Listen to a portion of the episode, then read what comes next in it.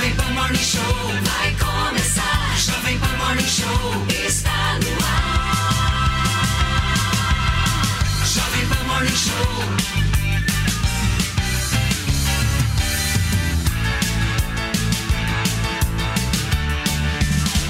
Jovem Pan Morning Show.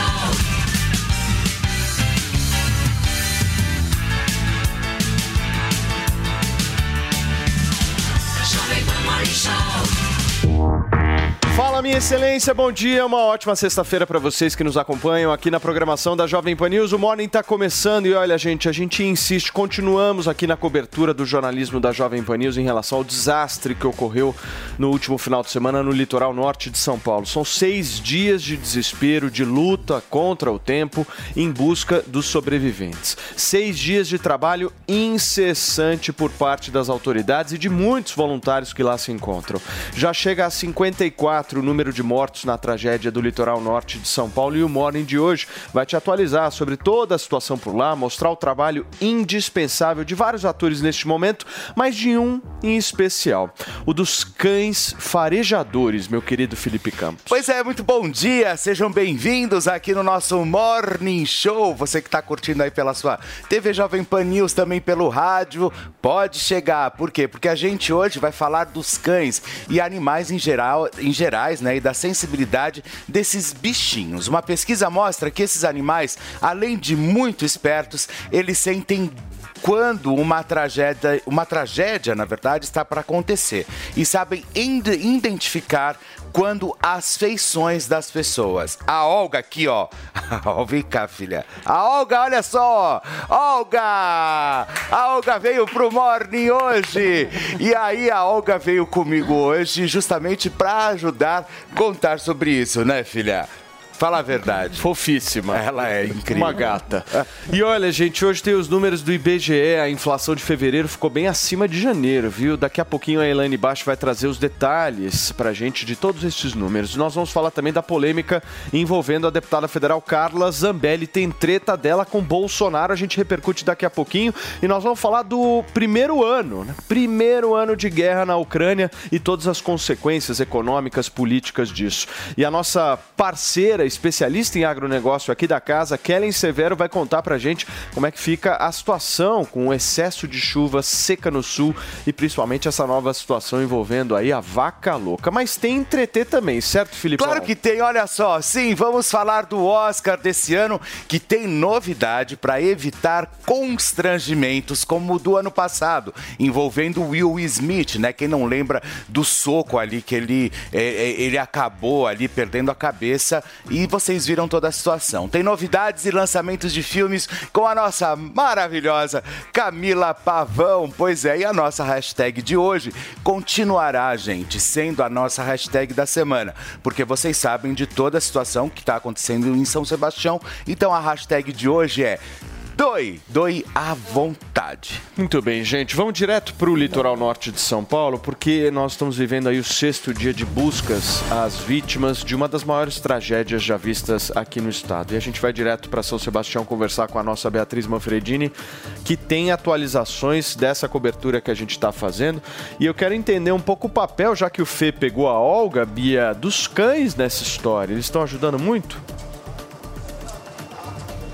Então, Paulo, os cães ajudam bastante, principalmente agora, depois de tantos dias de busca, que outras técnicas, como aquela de buscar celulares, sinal de aparelhos celulares, por exemplo, nos escombros, já não funciona mais. Então, os cães farejadores são treinados e especializados nesse momento para tentar encontrar sobreviventes. São dois pontos de buscas ainda ativos, mesmo depois de quase uma semana aí da tragédia, os dois lá na Barra do Saí, que é o local mais atingido. É, eu queria aproveitar para falar para vocês que a gente está aqui no bairro de Itatinga. O Paulo conhece, a gente mostrou aqui já né, em alguns programas a situação. Dá uma olhada, olha.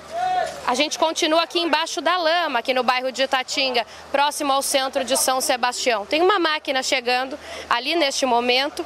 O pessoal aqui, os voluntários, estão pedindo para a gente entrar aqui na casa, porque vai passar o caminhão que ajuda a puxar toda essa lama, olha.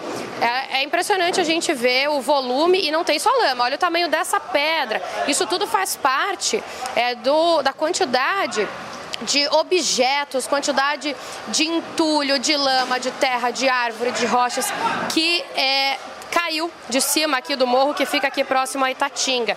E essas pessoas que estão ajudando, fazendo uma força muito grande neste momento, são voluntárias e moradores aqui da região. Eu sei que o Paulo estava falando agora na abertura do Morning Show sobre trabalho incansável e eu posso dizer para vocês que de trabalho incansável, esse pessoal que mora aqui, eles entendem. Eu estou observando esse pessoal aqui, é, trabalhando incansavelmente mesmo desde o primeiro dia de trabalhos. Hoje eu conto que tem aqui, olha, pelo menos 15 pessoas ajudando na enxada a puxar toda essa lama. Esse que a gente está vendo aqui é o Daniel, né? Daniel, você está quantos dias aqui puxando essa lama toda? Ah, já tem uns dias já, a gente não tem noção dos dias que a gente está aqui, porque a gente perde noção, né? Muito estrago, né? Família chorando, sabe, desesperado, sem saber o que fazer, sabe? Então a gente vem, a gente não, não tem hora para entrar, não tem hora para sair, sabe? Então o negócio tá, tá complicado aqui. Baixo do sol, né? Eu vi até o pessoal trazendo protetor para vocês. Vocês têm que fazer porque só esse trabalho aí da prefeitura não é suficiente para ser tão rápido, né? Então, é, é, o negócio é assim, é, tem um pessoal da prefeitura, né, é, que estão colaborando, né, tem, também tem um pessoal que também está trazendo doações para o pessoal é, que ceder as casas e alimento para as pessoas que estão tá trabalhando aqui. E a gente é da equipe da PEAD, né? Entendeu? E também a gente também tá, tá, tá o tempo todo aqui trabalhando. O que, que acontece? Até os vereadores estão metendo a mão na massa aqui também, sabe? Assessor. Então o negócio tá, tá, tá, tá bacana aqui, essa parte. Tá todo mundo ajudando um ou outro aqui. Cansado? Muito, muito, muito, muito. Mas vai, vai dar tudo certo. Obrigada, Daniel. Olha então o trabalho do Daniel e de todas as outras pessoas que estão colaborando com a limpeza aqui. Como eu falei, é, já melhorou. Na segunda a gente veio aqui e a lama, ela pegava toda a nossa galocha aqui até o final. Agora a gente afunda um pouco menos o pé, mas é bem difícil de andar e além do trabalho cansativo, é, tem risco né, de escorregar, de cair. Né? Muita lama mesmo. E aí agora eu vou convidar vocês aqui para o outro lado. A gente vai entrar nessa casa que tem mais moradores aqui trabalhando, ajudando, tentando tirar a lama. E o João Vitor, ele está aqui, ele estava me explicando, vocês precisaram quebrar a parede de uma das casas, é isso? Para jogar uma lama para outra casa, que não tem jeito. Aqui eu vou mostrar para vocês aqui, ó, as poucas coisas que nós conseguimos resgatar do povo, que perdeu tudo praticamente. Mais para frente aqui, ó. Ó, o João andando aqui para mostrar pra gente. Deixa eu ver se eu alcanço o João para pegar o que ele está falando aqui uma lama de uma casa para jogar para outra, para a gente jogar para rua. A situação nossa aqui tá crítica. Pedir pro Brasil ajudar nós, né, rapaziada? Que tá crítico, só Deus na nossa vida mesmo. Ô, João, aí além dessa lama toda que vocês têm que tirar e de tudo que já foi perdido, ainda tem que quebrar a parede da casa, né? A parede aqui, ó, pra tirar do quarto, que o quarto tava aqui, ó. Situação crítica. Ó, o João mostrando onde a lama chegou. Mostra, João, pra gente. Olha, mais alto aqui que a, que a minha altura, mais ou menos 1,62m. Ah, tudo perda, ó. O pessoal perdeu tudo, ó. Tudo. Pedir pro Brasil aí ajudar a gente, né? Porque só Deus nessa situação dessa. João, quanta gente tem aqui ajudando a fazer esse trabalho aqui? É tudo morador? Tudo morador, a população tudo. Prefeitura, os vereadores, tá tudo com gente. Prefeitura aí, ó, tudo. É triste, a situação é triste. É vontade até de chorar emocionado, né, mano? Nós, nós mesmo, nós nunca passamos por uma situação dessa, que nós mora aqui, né? Nunca. Nunca, ó. Bicicleta, tudo, ó. O povo lá, você vê aqui, ó. Um pouco, ó, um pouco de, de duas casas que a gente conseguiu. Duas casas que a gente conseguiu recuperar aqui, ó. Esse é o material de duas casas que vocês conseguiram salvar. Que conseguiu salvar. O óleo que tá caro, o feijão, o arroz. Só sobrou isso? Só sobrou isso. É triste. João, parabéns pelo trabalho de vocês aí. Força para continuar, né? Força, força. E a gente vai mostrar tudo aqui para vocês. Verem, olha a situação do pessoal aqui, gente. Tem gente morando por aqui. Ainda precisa sair todo mundo ali para cima. Todo mundo saiu. Saiu. O povo aqui tá tudo em risco também. Do morro. Dá medo de uma outra chuva dessa, né? Ah, dá medo. Porque se vir, o que veio agora, se vir de novo, vai vir dobro. Isso que aconteceu agora foi pouco ainda, que Deus abençoou. Porque pra Costa Sul, você viu lá, morto, tudo. Nós mesmo aqui só perdeu as coisas. Deus vai abençoar e vai dar tudo em dobro pra gente. Obrigada, João. O João estava falando, né? Aqui, nessa região de Tatinga, então, é, infelizmente, ninguém ficou ferido, ninguém desapareceu nesse desabamento, mas a gente sabe que, além desse problema, Graças, por sorte, eles não tiveram algo desse tipo, dessa gravidade, mas não deixa de ser extremamente grave toda essa cena que a gente está vendo aqui. Os moradores que perderam tudo, aquela quantidade de produto ali na pia, tudo que eles recuperaram de duas casas. Estão quebrando parede e para trabalhar tem uma dificuldade. Eles não têm água aqui, não tem comida e precisa subir várias ruas na lama para chegar nesse ponto onde a gente está. É, portanto, olha aqui, ó, isso aqui é o que sobrou aí é, maçã, água, é, são os, os equipamentos aí que eles estão usando e recebendo de doações para poder ajudar, para poder reconstruir a vida. A gente segue por aqui, Paulo, acompanhando toda essa situação. 54 mortos já é, nessa tragédia aí até o momento. Muito bem, Bia, muito obrigado pela sua participação e principalmente pelo seu trabalho aí, essa cobertura especial da tragédia que aconteceu. Você só vai ver desse jeito que você viu agora, jornalismo pé de barro mesmo, lá na lama, junto com a população de São Paulo, aqui na Jovem Pan. E a gente tem que destacar aqui o trabalho da Beatriz Manfredini desde segunda-feira, lá firme e forte para trazer todas as imagens e as atualizações. Todas as honras. Obrigado, Bia. Gente, olha só, o Fundo Social de São Paulo iniciou uma campanha de arrecadação de doações para as vítimas das chuvas. São milhares de pessoas que estão desabrigadas, precisando de vários itens. Então você tem duas formas de participar dessa campanha. Se você quiser fazer um Pix, as doações contam inclusive com o apoio do grupo Jovem Pan. E a chave do Pix é o e-mail doacoins, sem o C cedilha.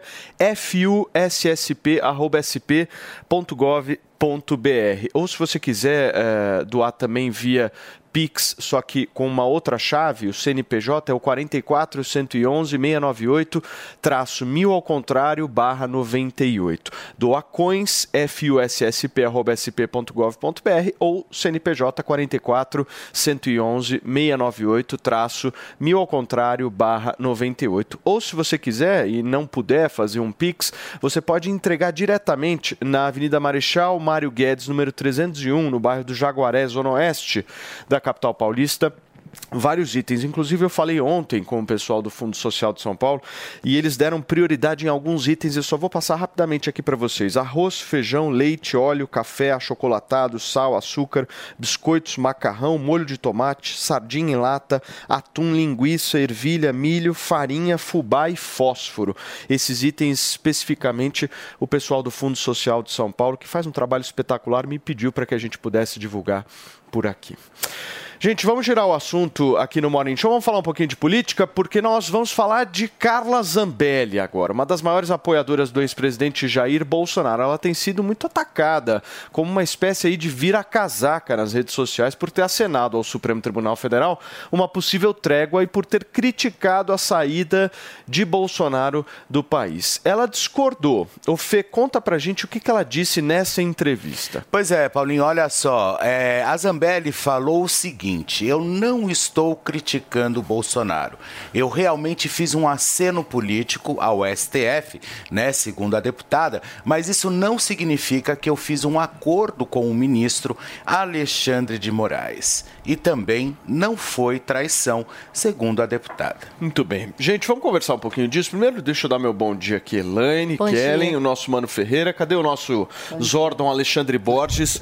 O Ale. Eu quero entender se em 2023 dá para chamar a Carla Zambelli de comunista. Maravilhoso. Pois é, na Austrália ela já é comunista, né? Mas a, a, a Carla Zambelli ela tem uma, uma trajetória interessante, né? Ela teve quase um milhão de votos para deputada agora na última eleição. Tem até uma teoria aí é, que ela teria herdado os votos da Joyce Hasselman, que é essa inimiga dela, elas já foram muito amigas, agora são inimigas a Joyce caiu de um milhão de votos para 13 mil, está sem mandato. A, a, outra, outra bolsonarista também, é, que foi muito bem votada, foi a Janaína Pascoal, em 2018, teve 2 milhões de votos, também está sem mandato. Então, assim, essa mulher bolsonarista de São Paulo, atualmente é ela. Ela teve mais votos que o Eduardo Bolsonaro. Né? O Eduardo teve 700 e alguma coisa, caiu muito, né, de 1 milhão e 700 para 700 mil, e ela teve quase um milhão de votos ela. É, é, e o Nicolas Ferreira também, só para lembrar, né? O Eduardo, vamos dizer, do bolsonarismo é o terceiro. Ela é a mulher mais votada do Brasil, né? O... É, exatamente, uma coisa impressionante.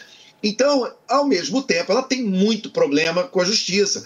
É, é, em relação a, a muitos, muitas investigações. Ela conseguiu passar pelo Conselho de Ética da Câmara, ela chegou a ser denunciada em 2020, mas conseguiu sair. Agora, ela que, que tem toda uma trajetória, ela foi feminista do FEMEN, ela foi uma das fundadoras do Nas Ruas, aí ela foi daquele pessoal que endeusava o Sérgio Moro, aí depois quando o Sérgio Moro brigou com o Bolsonaro e saiu do governo, ela pega o Sérgio Moro e entrega uma conversa de zap dos dois, aquele negócio do não me vendo. É, é... Ale, vou só pedir um pouquinho de paciência sua, a gente vai acertar o teu áudio, mas eu vou continuar com a conversa aqui, porque eu vi esse movimento, mano, da, da Carla Zambelli, mais como movimento também de sobrevivência, porque existia no ano passado um movimento forte, é, inclusive uma pressão por parte do Supremo Tribunal Federal até da perda do mandato dela, né? Você acha que isso é movimento de sobrevivência? Olha, eu acho que foi farinha pouca meu pirão primeiro.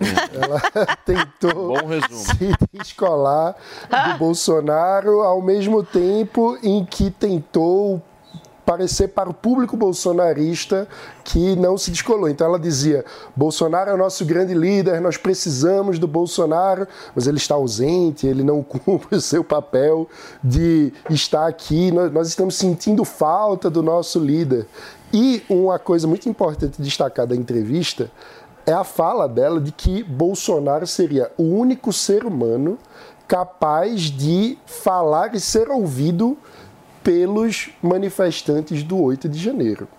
É, então, de, o, o, que é que ela faz com esse gesto? Ela está dizendo que ele foi omisso. É. Ela diz que ele é foi omisso e que eu é. não podia fazer nada, né? Ela, no caso. Ela não podia fazer nada, quem poderia fazer era Bolsonaro, ele foi omisso. Ou seja, e ao mesmo tempo ela diz: Estou acenando para o Supremo. Acho que precisamos de uma trégua. Então o que ela está dizendo é: Supremo, continuem as investigações, mas me preservem. Eu estou aqui em missão de paz e está entregando a cabeça do Bolsonaro. Está né? dizendo que quem poderia fazer algo e não fez foi o Bolsonaro. Sim. Ale, agora sim, restabelecido aqui a conexão. Me ouve bem. Me ouve bem, né? Sim. Então tá. Eu, eu tô na, na, mesma página que o Mano, ela tá nessa estratégia de sobrevivência, não só política, mas jurídica, né? Ela tem. É, é, é, e, e, é isso que Bolsonaro viu, né? É por isso que ele disse. E, é engraçado que o Bolsonaro ele é tão pautado pelas redes sociais, né? ele é tão meme, que a resposta que ele deu sobre a entrevista é não li nem lerei, que, eu, que é um meme, né? Famoso na internet, que você está numa discussão no zap, alguém te manda um negócio, você manda aquele meme, nem li nem lerei, né? E, e ele foi, foi a reação dele. O, o Bolsonaro, ele já tinha, um, ele já estava com a Carla Zambelli por aqui por causa daquele episódio no sábado, na véspera da eleição do segundo turno, que ela sai correndo atrás de um eleitor com a arma na mão e que, obviamente, tirou votos dele. Quantos votos foram tirados, eu não sei né? mas foi uma eleição muito apertada, com uma dif diferença de 2 milhões de votos, de 49 a 50, e não vamos dizer, afirmar, não tem como afirmar que foi um episódio que virou o resultado, mas foi um episódio importante, né? e na véspera da eleição. O Bolsonaro nunca engoliu isso, e ela, com problemas na justiça, gerando essa ciumeira por ter tido mais votos que o Eduardo Bolsonaro no, no mesmo estado, é, ela começa a buscar o seu próprio espaço, vendo que ela tinha sido cortada desse núcleo duro do bolsonarismo. Ela, que era tão próxima a ele, estava com ele em todos os episódios, era essa grande defensora. Depois desse episódio lá que acabou acontecendo na véspera da eleição, ela é tirada, excluída do núcleo duro completamente. E agora ela falou: bom, então já que eu estou sozinha, vou, vou cuidar de mim. Né? E ela está mandando um aceno, está mandando um monte de recado e a, estratégia está meio evidente. Né? Ela está querendo dizer: olha, vamos parar de bater no STF, bolsonaristas, que é o público que ela tem influência, o público em tese, deu um milhão de votos a ela. E ela está dizendo para o STF: ó, deixa comigo, eu vou pedir para esse pessoal que vota em mim, que eu sou uma liderança, para parar de bater em vocês. Aí vocês olhem, por favor, os processos contra mim com mais carinho. Né? Bolsonaro também não gostou disso, mas o que, que ele pode cobrar? Ele já não estava falando com ela, ele já tinha afastado ela do núcleo duro. Então, ela está cuidando de si. Por favor. É engraçado, né? Porque o Sérgio Moro foi padrinho de casamento dela, né? Foi. E... Isso, ele foi, Não naquele é, casamento. Alex? E aí depois ela ficou contra ele, né? Eu achei uma coisa tão ridícula isso. Chamou. com- Mas- e, mas- é assim, e, e- e é muito fácil você ficar a favor do time que tá vencendo, né? É, Então, mas vocês sabem que eu, eu vi algumas pessoas dizendo, ah, ela vai ser a nova Joyce. Eu tenho dúvidas em relação a isso. Dúvidas, porque a pessoa que fala que a Zambelli vai ser a nova Joyce, o que quer dizer com isso? Que ela vai despencar na votação e não vai conseguir mais ser eleita, porque a Joyce teve um milhão de votos e teve, sei lá, 10 mil, 12 mil votos, alguma 13 coisa mil. assim. 13 mil 13 mil votos. votos. Enfim. Mas essa pessoa que faz esse raciocínio está fazendo o raciocínio de que nós teremos Bolsonaro ativo em 2026, né? É. Para que, pra que dê esse, esse respaldo eleitoral. E aí que está esse ponto. histórica é totalmente diferente. Eu acho diferente. E aí, do ponto de vista político, se ela está fazendo esse movimento mesmo de afastamento, eu quero entender para onde ela vai. Porque, visivelmente, a Carla Zambelli, ela não criou uma liderança dela. Ela é hoje uma figura muito próxima, ou era, pelo menos até agora, do presidente Jair Bolsonaro. Então Sim. você olhava para Zambelli e falava Bolsonaro. É Exato. isso. Certo? Para onde, Paulo. ela, pra onde ela vai agora? Qual é o caminho dela? É isso que eu quero entender.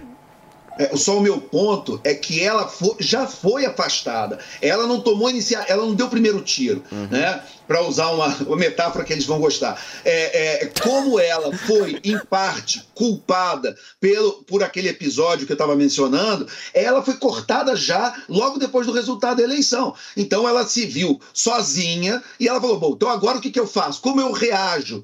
Né? Eu tenho um milhão de votos, eu estou aqui, eu tenho um mandato de quatro anos. O bolsonarismo ali, o núcleo duro não quer mais conversa comigo, então tá. Então também não vou comprar briga com, com o STF. Então agora eu vou começar a me blindar e buscar meu espaço. Se ela vai ter um espaço pós-bolsonarismo, eu também concordo com você, ela vai ter que fazer o, famoso rebranding. É muito complicado. Agora, pelo menos, ela está respondendo e reagindo a um movimento de exclusão que não foi iniciado por ela. Eu diria que ela ainda está calculando rota, que ela, como boa parte da direita, parece ter clareza de que o Bolsonaro, em primeiro lugar, só está preocupado com ele mesmo e com os filhos, e como a gente já, já falou de diversos casos de aliados do Bolsonaro que foram deixados pelo caminho, ela é mais um desses casos. Então ela sente, chegou a minha hora, e além disso, com essa postura diante do STF, parece que ela diz, ó, STF, se você quer a cabeça de alguém, esse alguém é Bolsonaro, me deixe em paz. Então, é também uma aposta de que o Bolsonaro não estará no jogo político daqui a quatro anos. Então, parece uma postura de quem está calculando rota para tentar encontrar algum caminho nessa direita na oposição ao PT, né? Então, Agora, essa relação já não era boa, né, dos dois, porque é. vocês se lembram lá daquele episódio dela correndo atrás daquele rapaz, enfim, indo dentro do bar. Um dia antes mão, da um dia eleição, antes né? Da eleição. Então, aquilo tudo pra mim, pelo menos, é muito estranho. Não sei pra você, é muito esquisito, enfim. Pegar muito uma arma, sair doido. correndo. Isso, aí, não, isso aí não tem raciocínio, não tem lógica, não, existe. Não, e assim, é- é, em política, eu pelo menos acho assim, a gente tem que observar muitos fatos que acontecem, porque às vezes as pessoas acham que é apenas uma certa coincidência, e eu acho que existe um mundo por trás disso, que a gente não sabe, não faz a menor ideia o que rolou ali, mas que é estranho, pelo menos pra mim, é muito estranho. Fala, Lê. É, tem uma frase da entrevista que eu acho chave, que ela fala que o Bolsonaro foi o melhor presidente que o Brasil já teve e que hoje ele não está liderando a direita. Para mim, eu acho que isso traduz tudo. Ela está dizendo o seguinte: público bolsonarista, eu não vou falar mal do legado do Bolsonaro, que eu quero continuar com vocês, eu quero que vocês continuem me apoiando. Então, vocês apoiaram o Bolsonaro, eu também apoiei, estava certo.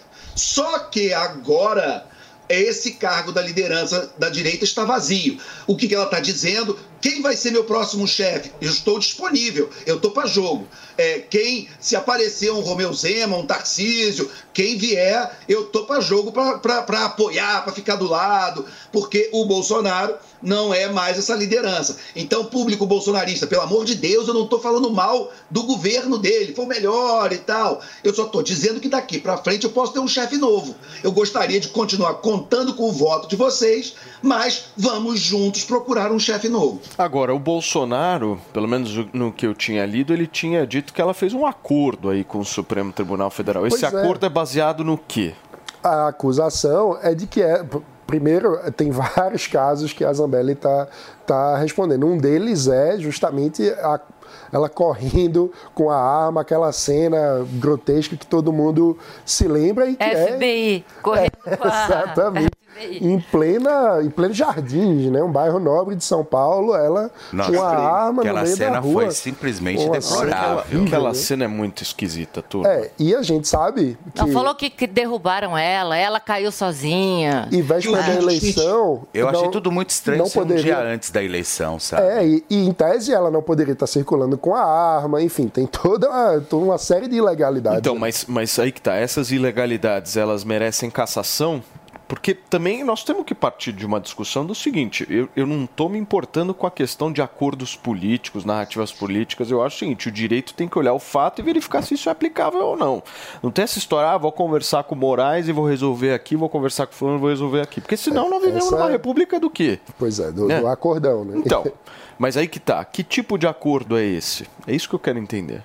É, é difícil a gente especular, até porque, é, enfim, a sensação que passa é essa, que há uma, uma espécie de caça às bruxas em relação ao que aconteceu no dia 8 de janeiro, e há um desejo de punir, o que um desejo adequado na minha visão, de punir os envolvidos naqueles atos golpistas absurdos que aconteceram, e a, a sensação é, existe uma ala política daquele golpe quem faz parte dessa ala política? Daquela tentativa de golpe. Né?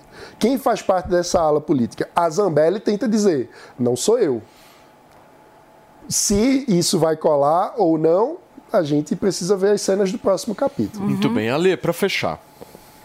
Não, então, exatamente isso. Eu só queria lembrar que, como houve esse episódio e ela foi tirada antes, vamos dizer o seguinte: não foi ela que terminou o namoro, tá? Foi, se ela, vamos dizer, esse, o, o, Bolsonaro também adorava essas metáforas. Então, vamos dizer, foi ele que se afastou dela e ela tá só falando assim, então tá bom, você não atende minha ligação, você, você me, é, é, me deu um ghost no WhatsApp, então tá bom, então eu vou cuidar de mim. E é o que ela tá fazendo. E quando ela diz que é, ele não está liderando a direita agora, a mensagem é clara: eu estou aberta para um novo chefe. Muito bem, gente. Nós temos uma vinhetinha aí, Fernandinha, para rodar, por favor. SOS Litoral. Muito bem, gente, e vale destacar mais uma vez a oportunidade aí de doação que vocês que queiram fazer, que vocês que nos assistem aqui na Jovem Pan, seja via Pix ou seja mesmo entregas presencialmente nas entidades que a Jovem Pan está aqui sugerindo para vocês. Essa tragédia que a gente está discutindo, ela poderia ter sido evitada ou pelo menos minimizada? É uma pergunta que a gente está se fazendo aqui todos os dias. Um dos grandes questionamentos para quem vive em zona de risco é em relação às sirenes. Isso existe, por exemplo, em locais onde tem barragens. Agora, após as fortes chuvas e os estragos no litoral norte, o governo de São Paulo está planejando instalar sirenes em alerta, de alerta em áreas de risco. Quem vai explicar essa história para a gente é o Daniel Lian. A tragédia no litoral norte, em decorrência das fortes chuvas, acendeu um sinal de alerta sobre os perigos que estão sujeitas as comunidades que vivem em áreas de risco. O governador de São Paulo, Tarcísio de Freitas, fala sobre a necessidade de um sistema para avisar a população e que sirenes poderiam ajudar a evitar mortes. Vamos instalar o sistema de sirenes né, que já existe em alguns outros estados, e não adianta instalar o sistema de sirene se não tiver capacitação, se não tiver treinamento. A gente vai ter que treinar as pessoas, porque disparou a sirene, a pessoa tem que saber para onde ir, tem que saber para qual é o ponto de apoio, tem que saber, tem que ter confiança que o suprimento vai chegar naquele ponto de apoio, que o patrimônio dele vai estar protegido, porque a questão humana aqui é muito importante. A pessoa só tem aquele patrimônio, não tem mais nada, ela tem dificuldade de sair daquela casa. Aquela casa é tudo que ela tem, é o que ela conseguiu com sacrifício. Então ela tem que ser muito treinada para saber que a gente está preservando a vida dela. Há uma preocupação com invasões, especialmente nas áreas de encostas. O governo projeta um plano com vilas de passagens a fim de minimizar o déficit habitacional. O que nós vamos procurar tentar fazer aqui é usar esse caso de laboratório para fazer algumas experiências sociais e tentar né, verificar se a gente consegue ter êxito e se a gente consegue ter um modelo de enfrentamento a esse tipo de crise que seja replicável, que seja escalável. Porque se der certo aqui, pode dar certo em uma série de outros locais, principalmente no que diz respeito à desmobilização de pessoas de áreas de risco. E aqui é um caso interessante que você tem uma restrição de terrenos. Você tem uma faixa muito estreita disponível para construção, que é a faixa, você tem então essa faixa da, da, do litoral, né, da praia, para a Serra do Mar e muitas vezes parte dessa área são áreas de preservação ambiental, áreas de preservação permanente. Então o desafio fica mais complexo ainda, que é encontrar algumas áreas e isso vai impor de nós o uso da criatividade. O governo de São Paulo faz um apelo para que as pessoas não sigam ao litoral norte, porque como a situação não foi restabelecida, a presença de visitantes pode ocasionar problemas em relação ao abastecimento de água sobrecarga de hospitais, além de haver a necessidade de deixar as estradas livres para passagem de veículos de apoio e emergência. Eu tenho um convite para você. Quer saber tudo o que de mais importante acontece no mundo dos negócios e das empresas? Eu, Bruno Meyer, trago o panorama mais completo de negócios da sua TV. Com notícias, reportagens especiais. Vamos mostrar tudo o que aconteceu num evento em São Paulo essa semana e entrevistas. Primeiro, obrigado pelo convite. É sempre um prazer. Fique ligado no Business, sábado às três da tarde, aqui na Jovem Pan News. E aí, tá embarcando no mundo de apostas esportivas e não sabe por onde começar? Então conheça o vaidebob.com. Simples, fácil e intuitivo, o site te oferece as melhores odds do mercado e tem mais. Nas redes sociais, arroba vai de Bob, você tem postagens diárias sobre as principais disputas e dicas para fazer aquela fezinha. Muita gente acha que apostar é um bicho de sete cabeças, mas agora que você tem o Vai de Bob, fica relax. Então já sabe, na dúvida, vai de Bob. A notícia de última hora. 24 horas. Jovem Pan News. Após uma longa reforma, o Museu do Ipiranga abre as portas para sua visita e o que você não pode perder é de completá-la indo a uma das unidades do maior grupo gastronômico da região, o Grupo Sala VIP. Curta o ambiente retrô da Nico Hamburgueria. Deguste uma massa fresquinha no Nico Pasta e Basta. Aprecie a clássica pizza da Sala VIP. Ou, se preferir seguir no clima da independência, o Bar do Nico, um casarão arejado, onde tudo faz referência à história do Brasil. Mais informações no site gruposalavip.com.br. Sua visita completa. Dicas de verão Jovem Pan. Adotar uma alimentação balanceada é fundamental independentemente da estação. Mas com o calor do verão, dê preferência a alimentos naturais e ricos em líquidos. Beba bastante água, troque o refrigerante por sucos naturais. Evite frituras e alimentos gordurosos. Esses alimentos costumam deixar a digestão mais lenta, piorando sintomas como mal-estar e fadiga. Sensações comuns durante o verão devido ao calor. E se eu te disser que existe uma grande oportunidade para você faturar no mundo digital? Não precisa de seguidores nem de experiência. O curso Empreendedor Digital vai te ensinar em sete módulos todas as ferramentas para trabalhar ou como afiliado ou como criador de produtos digitais. E não importa a sua profissão, você pode monetizar seu conhecimento. Garanta essa oportunidade. Acesse agora niucursos.com.br e se inscreva. As vítimas dos deslizamentos e enchentes provocadas pelas chuvas no litoral precisam de água potável, alimentos, roupas e colchões. As doações podem ser entregues na sede da Cruz Vermelha, na Avenida Moreira Guimarães 699, em São Paulo. Você também pode ajudar doando qualquer valor em dinheiro. Para colaborar, basta fazer um Pix para a Cruz Vermelha. A chave Pix é soschuvas.cruzvermelhasp.org.br. O Fundo Social de São Paulo está recebendo doações. A chave Pix é o CNPJ 44 111 698 0001-98. E também está aceitando doações na sede localizada na Avenida Marechal Mário Guedes 301 no Jaguaré, em São Paulo. Ajude as vítimas da tragédia no litoral paulista. Um pequeno gesto muda a vida de muita gente. O Grupo Jovem Pan apoia esta ação. Só a sirene? Você vai fazer o quê? Vai correr pra que lado? Deixa eu só receber quem nos acompanha pelo rádio. Fê, São 10 horas e 35 minutos para vocês que chegaram agora. A gente está conversando um pouco sobre essa fala do governador de São Paulo, Tarcísio Gomes de Freitas, da política pública de instalação de sirenes depois do desastre ocorrido no último final de semana. É, eu acho que o grande lance é você ter um sistema habitacional ah, de acordo, né? Não é você instalar sirene. Eu penso assim, né? Eu acredito que tirar esse pessoal da onde está morando na encosta e realmente ter um, um critério habitacional um pouco mais relevante, aí sim, né? E não você ficar pensando em instalar sirene. Fê, as pessoas né? vão pra onde? Vai fazer o quê? Vai sair correndo pra onde? Não tem instrução. Coloca sirene. Você vai pra onde? E as coisas que estão na sua casa? Teus filhos, teus álbuns de fotografia, o teu passado, as tuas coisas. É, mexe com o emocional das Sabe? É tudo. É tudo. Você não sai de casa. Sim. O que, que você acha, Lê? Olha, eu acho que se a gente for dar o crédito à entrevista inteira do Tarcísio, ele até mencionou algumas coisas mais desse protocolo aí da Sirene e também da proteção do patrimônio das pessoas. Mas eu acho que também é bom a gente lembrar que desocupação, que é super importante de ser feita no Brasil, é também um tabu. Por exemplo, em São Paulo tem uma história clássica que aconteceu em 2012, quando Alckmin era governador, que foi a história da desocupação do Pinheirinho, a região ali de São José dos Campos, que tinham 6 mil pessoas que tinham que ser tiradas de um terreno e que até hoje, meu Deus, porque a polícia é fascista, que não sei o que e tal. Então, assim, é, é, até hoje, depois da maior chuva da história do Brasil no litoral São Paulo, tem gente morando em área de risco que não quer sair, hoje. Entendeu? E aí, se você manda no, no limite, você manda a polícia desocupar, vai fazer uma, uma desocupação compulsória, é, aí tem aquela choradeira, olha, porque o fascismo, os oprimidos e tal. Então, é o Brasil, não é fácil.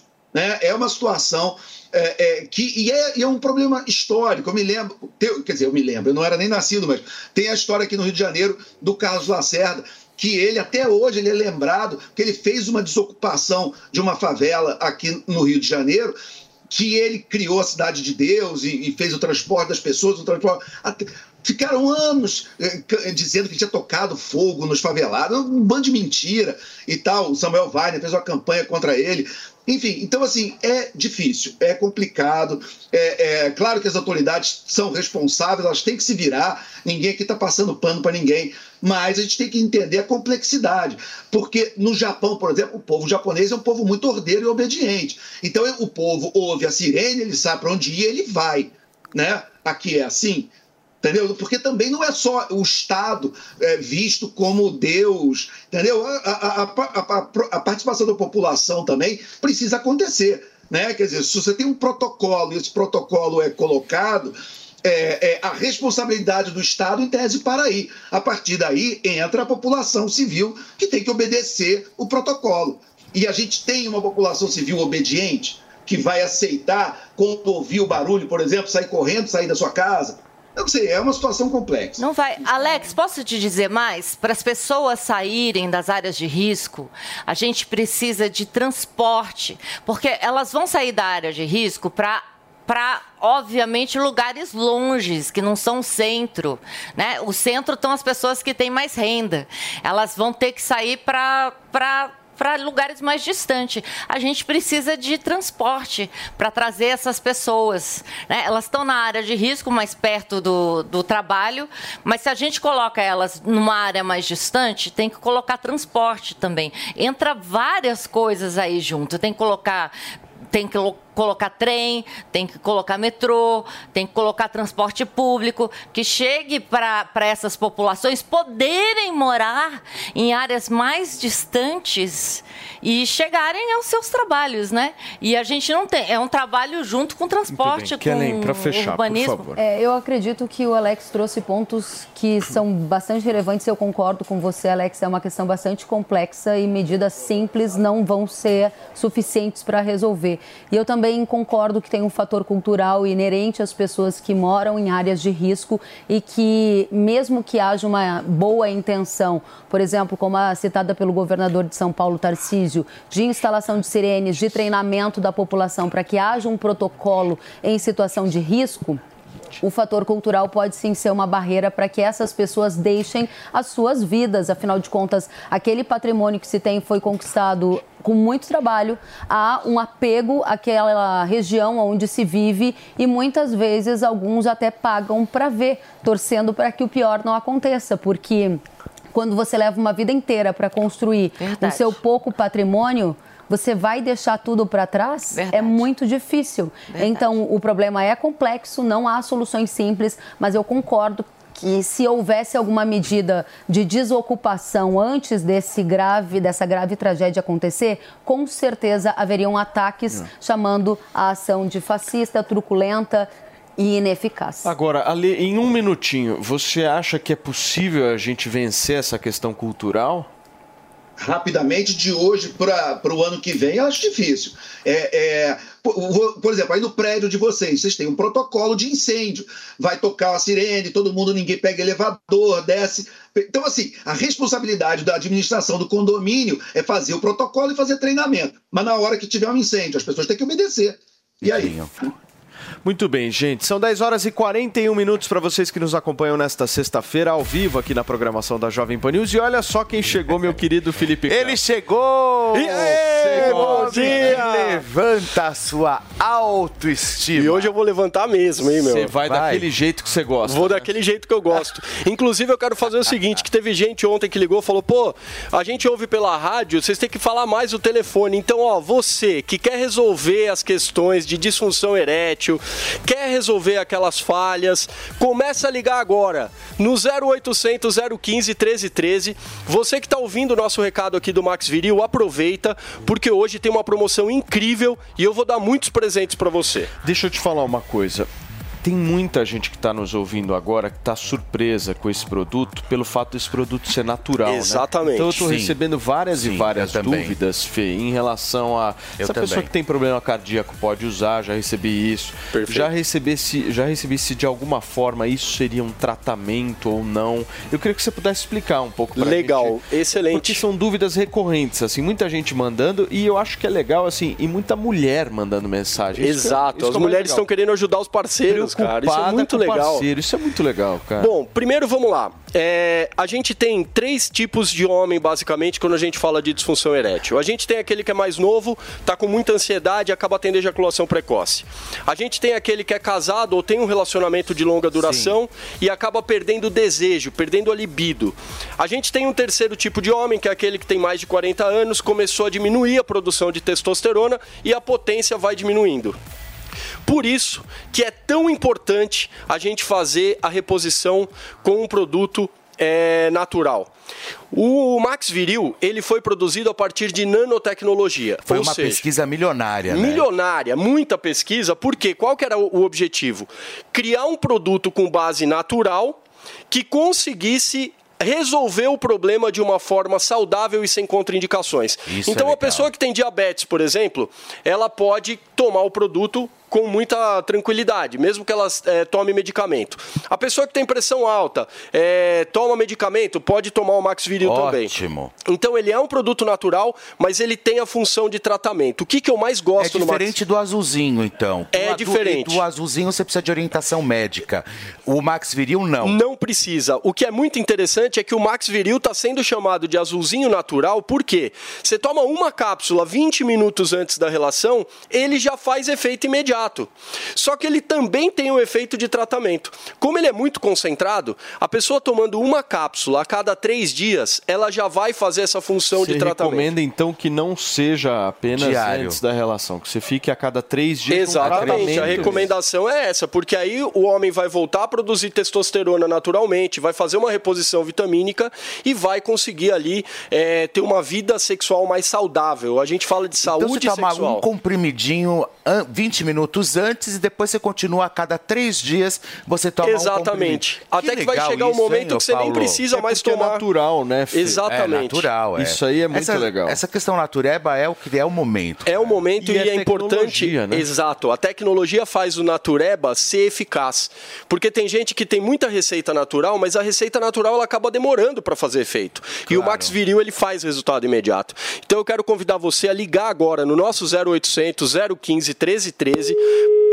Ó, começou a tocar. Você viu? Para conhecer esse produto fantástico, a gente preparou uma equipe incrível para tirar suas Qual é o dúvidas. telefone de novo? 0800 15 13 13 e uma promoção. 0800 015. 015, desculpa. 0800 015 13 13.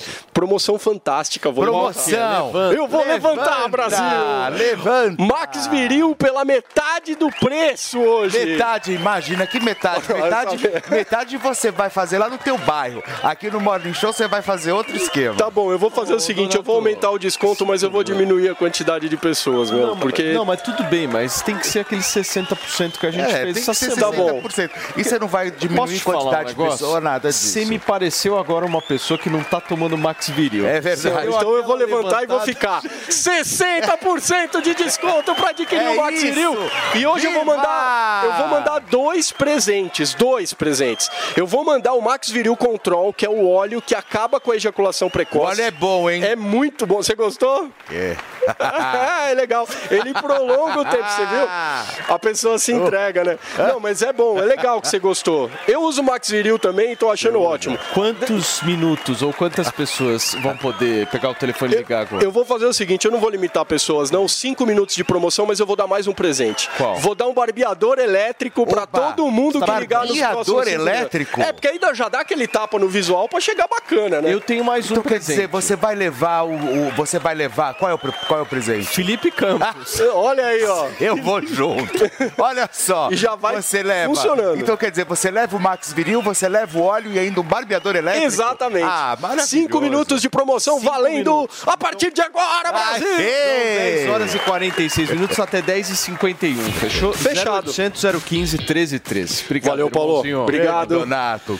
Turma, Obrigado, vamos fazer o que, Fernandinha? Vamos falar de chuva agora? Olha só, existe uma chuva aqui em São Paulo, tem seca no Rio de Janeiro, e aí um dos grandes questionamentos que todo mundo está fazendo, que acaba surgindo, é em relação às safras, às verduras, legumes, se esses desastres podem de alguma forma afetar diretamente as pessoas tanto no preço quanto na falta de alimentos. Pois bem, a Kellen Severo, nosso especialista em agronegócio, está aqui ao vivo com a gente para contar um pouquinho como é que a gente pode entender isso. E tem boas notícias, né, Kellen? Outro assunto que não sai das manchetes é o da vaca louca. A gente já sabe como ela se originou. Quais são os próximos passos agora? São várias questões, vou dividir favor. aqui por partes. Primeira questão que acho que importa demais para a nossa audiência, à medida que a gente vê essas chuvas concentradas no Sudeste, notícias de estiagem no sul do país, vocês estão vendo imagens também, e aí fica aquela questão: será que vai faltar produto aqui no Brasil? Para quem assiste pela televisão, tem ali algumas espigas de milho bastante danificadas, safra de soja também. Essas imagens representam parte do problema que acontece agora no Brasil, em áreas do Rio Grande do Sul. O Rio Grande do Sul é o estado mais atingido por estiagem. Isso porque nós estamos no terceiro ano seguido do fenômeno Laninha, fenômeno que tem uma característica clássica de diminuir chuvas nos extremos, como por exemplo no sul, e aumentar em áreas do norte e nordeste. Rio Grande do Sul é 40% da produção de soja, né? Rio Grande do Sul é um dos principais estados, ao lado de Paraná, Mato Grosso. Mato Grosso, exatamente. Só que é importante, Eliane, a gente é, explicar para nossa audiência, porque esse ponto que você traz é relevante. Quando a gente olha essa imagem de seca, para quem nos assiste pela TV, dá a sensação, poxa, quebrou a safra. É. E não é verdade. Vai ser recorde esse ano, não o é? Brasil vai ter uma safra recorde, Recorde. com mais de 300 milhões de toneladas. E por quê? Porque os demais estados, Mato Grosso, Mato Grosso do Sul, Goiás, áreas de São Paulo, áreas do Paraná, Santa Catarina, estão colhendo bem por conta de uma regularidade das chuvas. Mensagem que fica para nossa audiência, objetivamente é: Chuvas regulares em boa parte do Brasil, a exceção nesta temporada é o Rio Grande do Sul. A consequência vem aí uma safra recorde. Safra recorde é bom para o Brasil que exporta e é bom para nós consumidores que podemos ter alimentos com preços, Preços mais, mais, acessíveis. mais acessíveis, porque no ano passado foi difícil, né? Foi porque no ano passado a Alimento. quebra foi muito intensa e ela não ficou localizada apenas no Rio Grande do Sul. Sei. A É. gente teve perdas severas também em áreas como, por exemplo, o Paraná, que é um dos maiores estados produtores de grão do Brasil. Ah. Nesse ano, a situação melhorou. Graças Isso traz conforto, traz boa expectativa para PIB do agro, PIB da economia brasileira e também para nós consumidores. Ô, Kellen, você manja muito, hein? Ela De é muito grão. boa, né? Ela é Impressionante. Você manja muito Obrigada. disso, não? Uma aula, né? Sabe Parabéns, tudo. Agora, uma questão que eu acho que é importante que você falava, Paulo, é sobre a questão da vaca louca. E eu acho que esse canal aqui é relevante demais para a gente disseminar uma informação. louca? Eu gosto. Essa eu acho que você não ia gostar, Felipe. Porque sabe o que acontece? Essa doença, ela é uma doença muito séria se ela se desenvolver do modelo clássico. Vamos resumir para nossa audiência.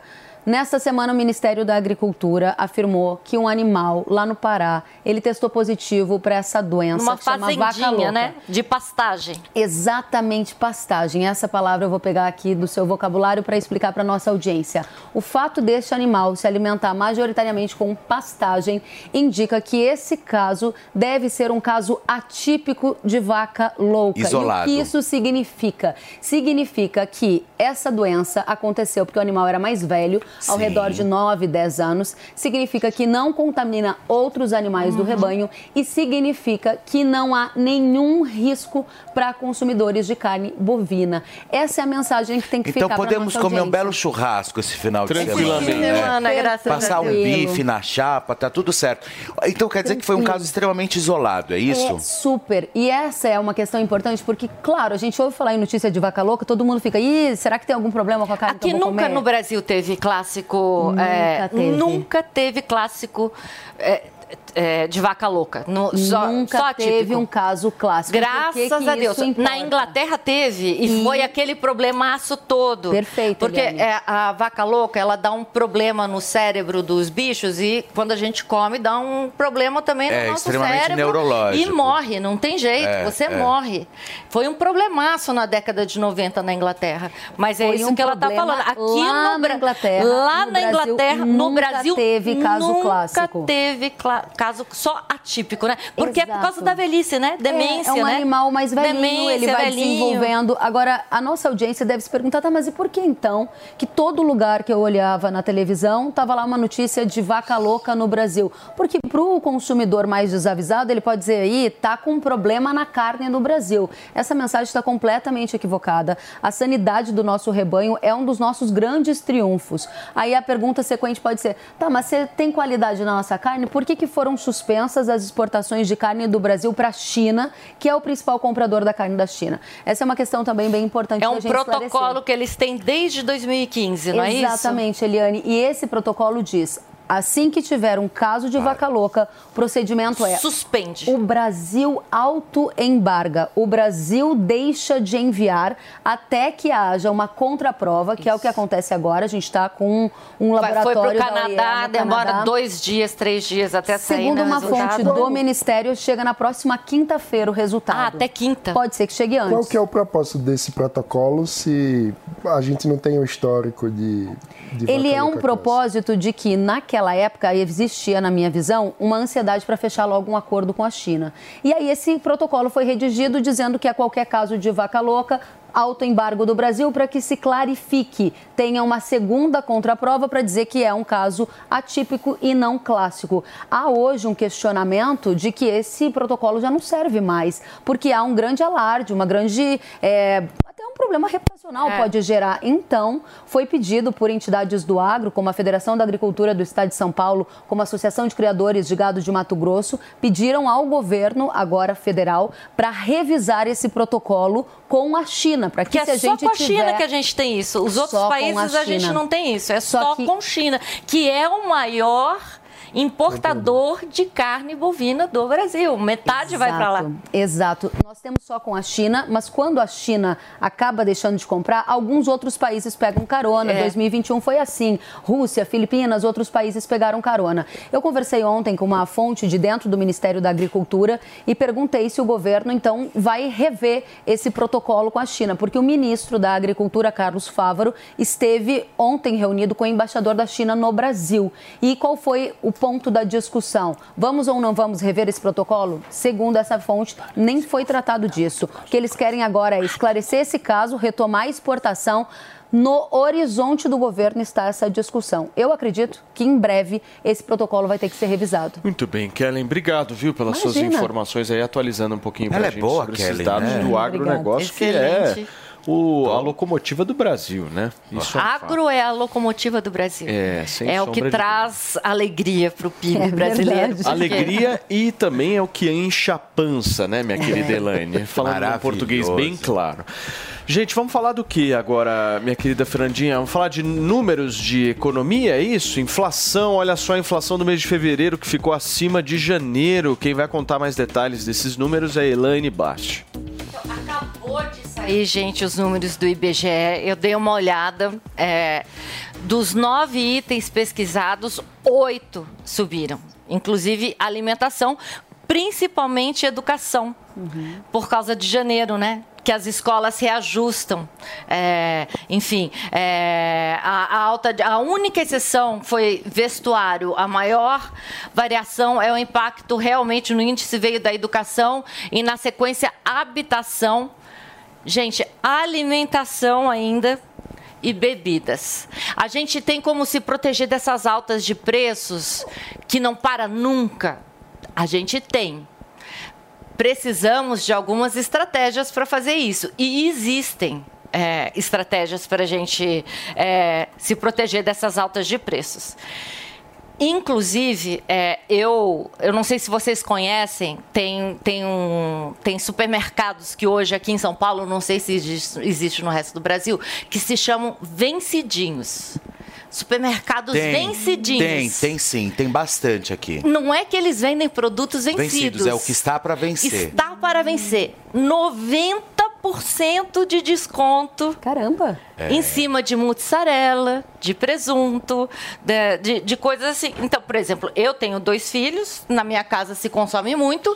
Para mim, vale super a pena eu ir num vencidinho e comprar um pacote de Uma bandeja de iogurte sai a 3 vai- reais. num- num- em dois dias vai uma bandeja de iogurte lá em casa e pago no, 50% menos, 90% menos. A gente É tem muito estratégias legal, é hoje legal. para vencer a inflação. É só É buscar e tentar entender aonde estão os Buscar- vencidinhos. É, outra estratégia, é, não sei se vocês têm na- no, no- no- no condomínio de vocês, ou dentro da família de vocês mesmo, formar um grupo para ir para atacado e comprar produtos, principalmente assim, produtos de limpeza, não estou falando de hortifrutis e tal, a gente compra na feira é mais barato e de melhor qualidade.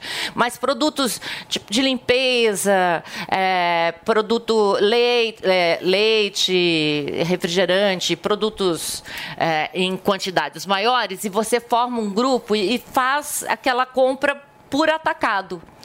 E aí chega em casa e divide com todo mundo o preço sai de- de- 40% menos.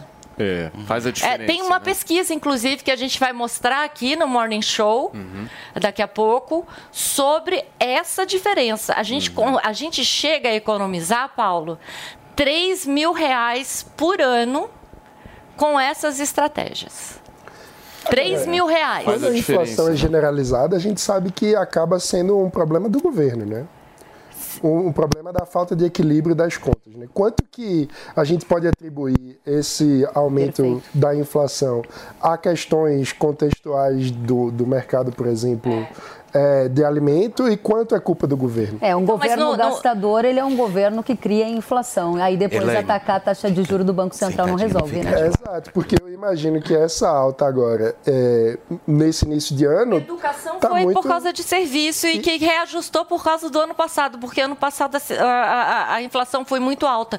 Mas no ano passado, e a gente vai falar aqui no Morning Show também, porque hoje completa um ano de início de guerra da Ucrânia com Rússia, a- a- a- os produtos alimentares, por exemplo, a Rússia é a maior, é a maior exportadora de trigo do mundo. A, a Ucrânia é uma grande exportadora de milho. Sexto maior exportador de milho. do Sexto mundo. maior exportador. Então, assim, e além dos combustíveis. Você sabe que valeria uma matéria? Então- Valeria uma matéria nos vencidinhos. Essa- Sabe o que eu valeria, acho. meu querido Valeria Felipe uma Campos? matéria. Valeria a gente ir para um rápido intervalo comercial É agora. isso. E na volta a gente retoma a discussão. Nós vamos falar sobre vários outros assuntos. Não sai daí, são 10 horas e 59 minutos.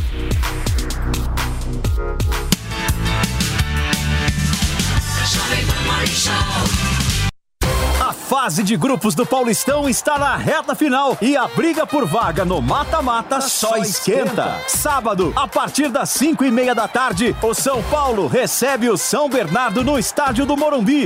No domingo, a partir das três e meia da tarde, mais dois jogos agitam a rodada. Santos e Corinthians duelam na Vila Belmiro, enquanto Palmeiras e Ferroviária medem forças no Allianz Parque. Acompanhe todas as emoções com a melhor equipe de esportes. No rádio, no YouTube e no Panflix. Não perca! O Zuco traz o melhor da cozinha italiana. Massas, carnes, risotos e outras opções compõem o menu da casa, que ainda oferece mais de 240 rótulos de vinho. Zuco, Rua Adoc Lobo, 1416. A Jovem Pan News chegou à TV e para assistir a nossa programação é muito fácil.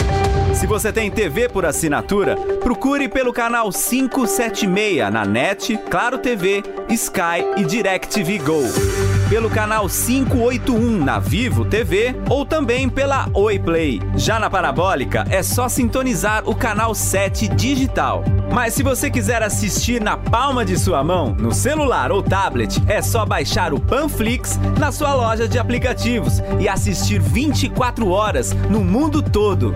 Jovem Pan News. Diante do cenário atual, onde vivenciamos uma alta disseminação de doenças, é necessária a adoção de hábitos de limpeza mais rigorosos. Para auxiliar a higienização da sua empresa, a Gocil oferece soluções completas com inovação e excelência operacional. A Gocil integra tecnologias e profissionais qualificados, com um modelo de gestão desenhado especificamente para a rotina do seu negócio. Para saber mais, acesse gocil.com.br ou ligue 11 2678 0600. Gocil, a maneira mais segura de confiar. Chegou o Panflix, todo o conteúdo da Jovem Pan, onde você estiver e na hora que quiser. Baixe já no seu smartphone ou tablet, é grátis.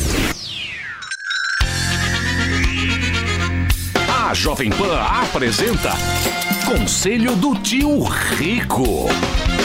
Senhoras e senhores, Daniel Zuckerman, tio Rico está sempre na área ao seu dispor, né? tio? Sempre aqui, vamos, em risque, ano de eleição, vambora! Você é um cara profissional, um cara que sempre lutou pelo trabalho. E uma frase que você me falou do Oscar Wilde, você falou: a gente tem duas tragédias na vida. Uma é não conseguir o que quer e a outra é conseguir. E você é um cara que conseguiu. Adoro, adoro. Você conseguiu e continua, tio. Por que, que você continua com essa vontade, cara? Sabe por quê? Por Se você parar, se você achar que você tá no topo, você para de aprender. E quando você para de aprender, você começa a cair. Aí Esse é o ladeira abaixo, é, tio. Então vamos continuar aqui na labuta, sem parar de trabalhar, sempre otimista, sempre com o entusiasmo que a gente faz aqui no Conselho. Eu quero te fazer uma pergunta. Crise, estão falando aqui, você é amigo do Rei Dálio, né? Já teve com ele algumas vezes, né? O Redalho é um cara que eu admiro demais, adoro. Puta de um gestor, maravilhoso. Grande gestor. E ele sempre canta umas bolas. Tá falando crise mundial, vem aí, falam de recessão. A gente tá vendo treta na China, Estados Unidos, guerra. A gente tem muita coisa para deixar a gente desesperado. O que que você acha se vai ou não acontecer uma crise mundial e como que a gente faz para se proteger? Zuki, a crise mundial que pode acontecer no pior cenário é uma recessão. Diferente do que aconteceu em 2008 nos Estados Unidos, que é uma bolha. Todo mundo fala, pô, a bolha imobiliária em São Paulo, a bolha do. Que bolha que você tá olhando? Certo. Porque a bolha é quando você tem uma, um crescimento descoordenado, sem fundamento algum. Se você tem hoje pessoas que compram um metro quadrado em São Paulo a 40 mil, 45, 50, quem, tem, quem tem, tá comprando tá vendendo. Verdade. Quando você tem uma bolha, um crescimento extre... É igual a bolha.com dos anos 2000. Não aconteceu? Não aconteceu, O porra. bug do milênio? Bug do milênio. Então o ponto é o seguinte, Zuki, o crescimento orgânico com um pouco de recessão, de inflação, isso vai acontecer. Só não pode se desesperar. A China vai continuar crescendo, Estados Unidos é uma potência global que vai continuar crescendo e a Europa vai patinar crescendo marginalmente. E o Brasil, meu amigo, cresce um pouco, volta, vai, volta. É o samba total aqui. o samba é a raiz, é a tradição do nosso Agora, país. esse- A gente sabe sambar, tio. É, sabe, tem que rebolar muito. Tá você certo. rebola bem. Eu já vi no carnaval, já vi você rebolando. Não me expõe, tio. Agora, o ponto é o seguinte, que esse ano é eleitoral. Então tem que votar com consciência. O que manda no país é a economia. Ideologia deixa de lado. A economia é o que manda. E quem quer gastar muito vai cobrar depois a conta. Então vota direitinho pra você não ter erro. Boa, tio. Esse foi o conselho do tio Rico aqui na Jovem Pan. Beijo grande. Conselho do tio Rico. apoiando, é, é, quase todos os países do mundo apoiam a Ucrânia, com, com pouquíssimas exceções. Você tem uma posição ali da China que o pessoal chama de guerra por proxy, né? ou, ou- ou guerra por procuração, onde a, a, a- China, que na verdade estaria no redesenho da geopolítica mundial, usando o conflito com a Rússia o conflito da Rússia, da invasão, na verdade, né? Porque é uma invasão a um país democrático, uma invasão unilateral, imperialista, usando para fazer esse redesenho.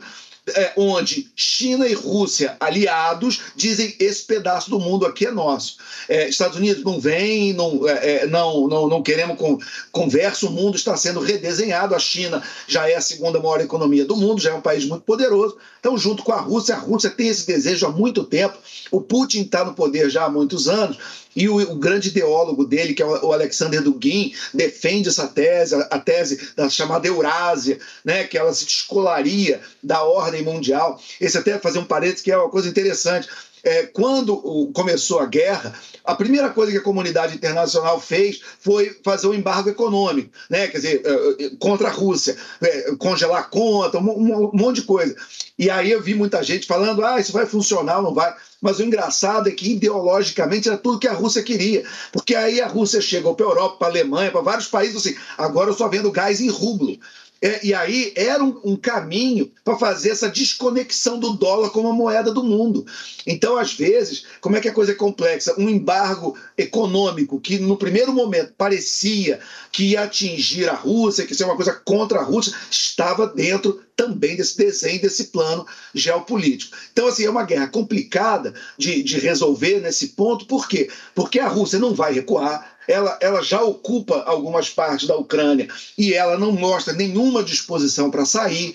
É, ao mesmo tempo, a comunidade internacional não vai deixar a Rússia anexar a Ucrânia inteira. Falar agora. é, é, não vai deixar fazer o que a Alemanha nazista fez com a Áustria, por exemplo, o Anklus, né, de pegar e falar, "Ah, não, é meu, anexei. Né? Isso eles não vão deixar. Mas a, a negociação ali é, então tá, então qual é o pedaço aqui da Ucrânia? A, a, a Rússia nem sai inteira, nem ganha o país inteiro. Então como é que faz? É esse desenho ali, essa sintonia fina, para ver que territórios vão acabar ficando sob controle russo. Esse, aparentemente, é a saída final, é ter um acordo. Agora, lembrando, já que eu fiz um paralelo com a, a Alemanha nazista, para fechar, a- na- na- antes da Segunda Guerra Mundial também houve um acordo de Munique, um ano antes, onde o Hitler dizia que se desse os Sudetos para ele, aquela região da Tchecoslováquia, ele ia parar. O Chamberlain eh, a- acreditou, assinou o acordo de Munique e um ano depois estourou a guerra. Muito bem, gente, são 11 horas e 7 minutos para vocês que nos acompanham nesta sexta-feira. Meu querido Felipe Campos, Pois uma é. dúvida que eu estou aqui. A Olga usou Hervik? Câmera close em Olga, Ela por favor. usa o feminino, inclusive. Usa o todos feminino. os dias. Olha lá, Olga plena, pleníssima, usando Ervic. Você vê que interessante, né, o Andrade? Muito interessante, Paulo. Olha aí. Tudo bem, querido? Tudo ótimo e vocês como estão? Tudo maravilha. Vamos falar do melhor tratamento É o melhor, que existe é o hoje. melhor. Se por um acaso você tá pensando em fazer implante, você, meu, tá querendo assumir a careca, presta atenção nisso que a gente tem pra te falar, que a gente tá batendo, meu, nessa tecla todo santo dia há algum tempo, certo, Exato. meu querido Andrade? É o pioneiro, Mas- né? É o pioneiro, mas não é? tem gente ainda que não ligou. Por que, que isso está acontecendo? Porque às vezes a pessoa fica na dúvida, Paulo. A gente sempre fala aqui, o principal motivo das pessoas não adquirirem qualquer coisa é a dúvida, né, Felipe? É a dúvida e assim, as pessoas acabam ficando com receio Sim. também, porque não conhecem. Por exemplo, você pega uma pessoa hoje que já tem por média de 40 anos, que já é careca, pede pra ela usar um produto pra crescer cabelo, ela não vai acreditar que o produto funcione, certo? Sim, Porque provavelmente já tentou de tudo. A gente sabe a quantia que mexe com a autoestima das Mexe, pessoas, perder cabelo, ficar careca, isso é desesperador. Tanto então, pro homem quanto pra mulher, hein? Exato. Quando você vê que você vai perder cabelo, você começa a submeter a diversos procedimentos, começa a fazer isso, aquilo, tudo que mandam você fazer, você Passa faz. até lama na cabeça. É, tudo que mandam você fazer, É. você faz pra poder segurar o cabelo. Isso é- realmente é verdade. Pode É. perguntar pra qualquer pessoa que já tentou recuperar ali a, a queda capilar. E hoje, graças à tecnologia, o Paulo falou bem no começo sobre ser o melhor tratamento que tem. Por quê? é o Quando a gente fala sobre o melhor, a gente mostra os dados, Paulo. Então a gente traz aqui a, taxa de compra do ano passado, mais de 600 mil frascos, mais de meio milhão de frascos Mais de vendidos no ano meio passado. milhão de frascos. Só graças à audiência do YouTube, a gente sabe que a audiência do YouTube é mundial. É Já foram mundial. vendidos para mais de 60 países esse produto. Então olha quantas pessoas usaram o Hervik já. Olha quantas pessoas deixaram de ser careca, porque é aquela situação, Paulo, a gente fala aqui, ó, ah, para você ser um ex-calvo, um ex-careca, mas a gente é sincero com a audiência também. Por quê? Tem a pessoa que ela tá calvo, com a entrada que ela tá careca, mas ainda tem a raiz do cabelo. É com essa pessoa que a gente fala. Por quê? Porque se você for num contraluz ou bater a luz, o flash do celular mesmo aonde tá a careca e ver aquele pelinho ralinho, que é a famosa penugem da esperança que a gente sempre fala aqui, o Hervik vai agir ali, porque ali tem a raiz do cabelo. É a forma mais prática de você- descobrir se o Hervik funciona ou não pra você, que é O ver se tem é a o penugem. fertilizante. É o fertilizante. Você É espirra na região onde está a entrada, onde está a falha, e ali ele estimula o crescimento do fio, engrossa o fio e automaticamente vai preencher essa tua falha que você tem, aquela tampinha aqui, ó, começou a perder cabelo. E ó, boa pergunta que, que tivemos hoje aqui saindo do sofá. Se funciona para mulher também, não só para homens como para mulheres Pô, também. claro, então, mulher- homens e mulheres já podem pegar o telefone a aqui, ó, não- e ligar no 0800 020 17 É verdade, Paulinho. Depoimentos, né, Paulo? Os depoimentos, aquela menina lá com a A alopecia. Thaís da Alopécia, E uma coisa que precisa aqui. deixar claro que quando hoje fala-se muito em implante capilar, né? O que precisa falar é que os médicos geralmente eles não falam que depois você vai ter que tomar hormônio pro resto da Exato. vida. É sério Só que- isso? É sério. Você precisa tomar hormônio pro resto da vida. Mas só que ele não fala que deixa broxa.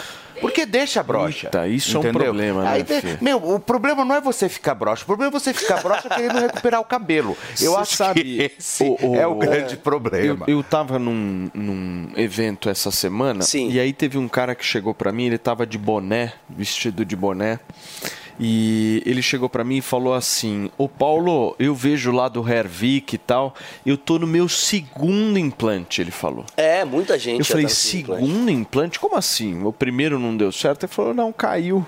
É. Ou seja, Não, e ó, até que acontece. Até quem fez o implante pode usar o Hervik. Então, Paulo. o que, que acontece? Pode. Implante não necessariamente seja uma solução. Exato. é, pra Exatamente. E fica superficial, né? Porque o lugar onde tem 100 mil fios, você coloca 2 mil, 3 mil. Então, assim, o gente. que, que a gente recomenda? Que Hervik. o pouquinho que Tá aqui, ó. você tenha, em resumo da ópera, Exato. o pouquinho que você tem, você precisa cuidar bem. Exato. e você precisa empurrar. Fazer aque- aquele incentivo É- necessário. é o que o Hervik faz. É o que o Hervik faz. Ou seja, o pouquinho que você tem, meu amigo, pode ficar numa situação muito melhor. Mas Mas muito você não melhor. passa filtro solar, você não passa hidratante. Você Exato. Qual que é a promoção fazer que você carinho vai Vai fazer o seguinte, gente, vai Hoje ligar no nós vamos fazer o quê? 0800 Eba, 020 promoção. 17 26. O telefone todo mundo já sabe, basta ligar, a ligação é gratuita no 0800 020 17 26. Liga agora. Anota esse telefone porque, Paulo, Hum. promoção vai ser imperdível hoje. Por quê?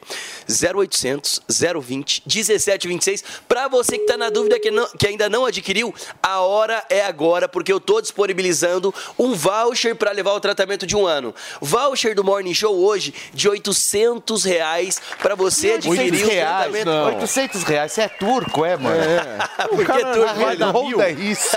Arredonda logo isso. Arredondar pra quanto? Pra 500? Não, Milão. que 500. Pra mil? Vai, vai logo pra mil. Mil reais. Mil, Mil reais, reais, vai. Então vou ter que falar que é o voucher do Felipe Milão. Campos Faz e do assim, Paulo Matias. Dá Milão. cinco minutos. Minutos para quem ligar agora no 0800 020 1726 tá. e mil reais de voucher para adquirir os produtos. Mil reais assim, ó, de voucher. O tratamento de um ano vai garantir mil reais de voucher, voucher. para utilizar na compra do tratamento de um ano Boa. e mais três brindes, Felipe. Mais três brindes, olha, olha só, os dois shampoos dois que shampoo. você vai levar Exato. do Hervik, que é incrível. Eu uso, é maravilhoso, pessoal. E também o seu smartwatch. Então você pode usar e abusar e aí você leva shampoo, ainda hein? mais mil reais de voucher. A gente nunca deu dois shampoos de brinde. Então, ó, voltamos com um voucher de mil reais para você Boa. por cinco minutos apenas para levar o tratamento de um ano, mais dois shampoo e o smartwatch, que é um baita relógio. Então aproveita Até... a promoção inédita e só hoje. Até 11 e 18, 0800 Vamos arredondar 020, 11 e 20 também. 11 e 20, até 11 e 20. 0800 020 17 20. 0800 020 17 26, Paulo. Hervik. Gente, olha só, a guerra começou em meio à pandemia do coronavírus e causou muitas perdas econômicas e principalmente humanas. A gente vai relembrar um pouquinho os momentos marcantes do conflito entre Rússia e Ucrânia, que já completa um ano. Os detalhes na reportagem de Soraya Lawande. Era fevereiro de 2022. O Brasil ainda não havia se recuperado da pandemia, quando de novo todo mundo se viu diante de uma nova crise. Há meses, tropas russas se concentravam na fronteira com a Ucrânia e o anúncio de que uma invasão poderia começar já havia sido feito.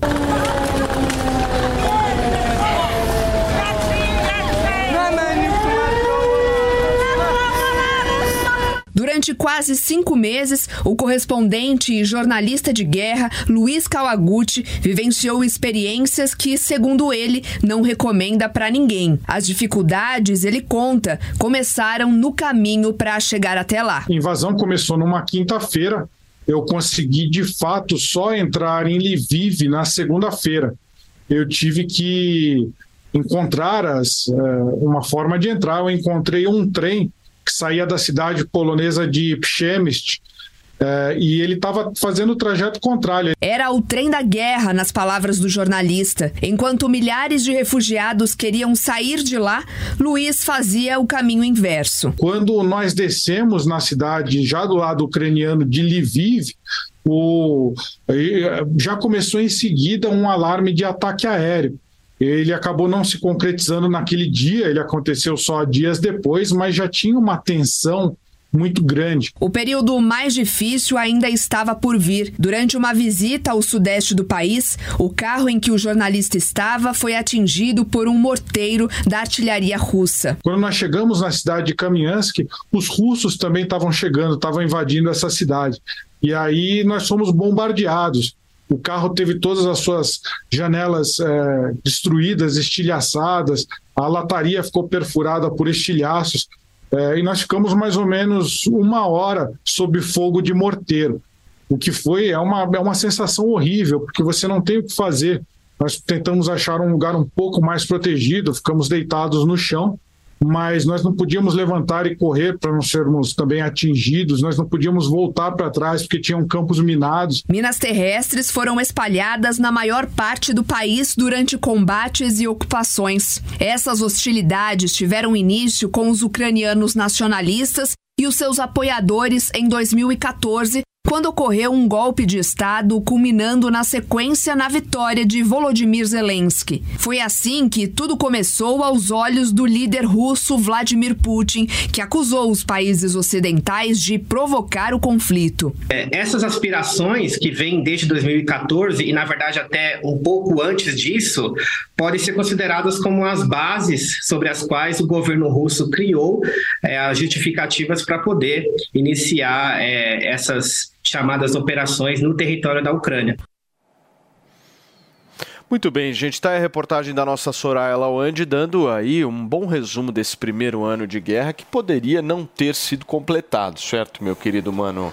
É, poderia se a Rússia não fosse um Estado totalitário, uma ditadura invasora. Né? Não se trata de uma guerra entre duas partes iguais que estão numa disputa é, entre pares. Se trata de uma invasão de uma superpotência nuclear, a Rússia, sobre o território da Ucrânia. Justificativas, na verdade, as narrativas é, da ditadura russa levam, no fim das contas, a um não reconhecimento da existência da Ucrânia. Então, na prática, a gente está numa situação que é a seguinte: se a Rússia resolvesse parar de atacar, acabava a guerra. Se a Ucrânia parasse de se defender, acabava a Ucrânia. Então. é, é, verdade.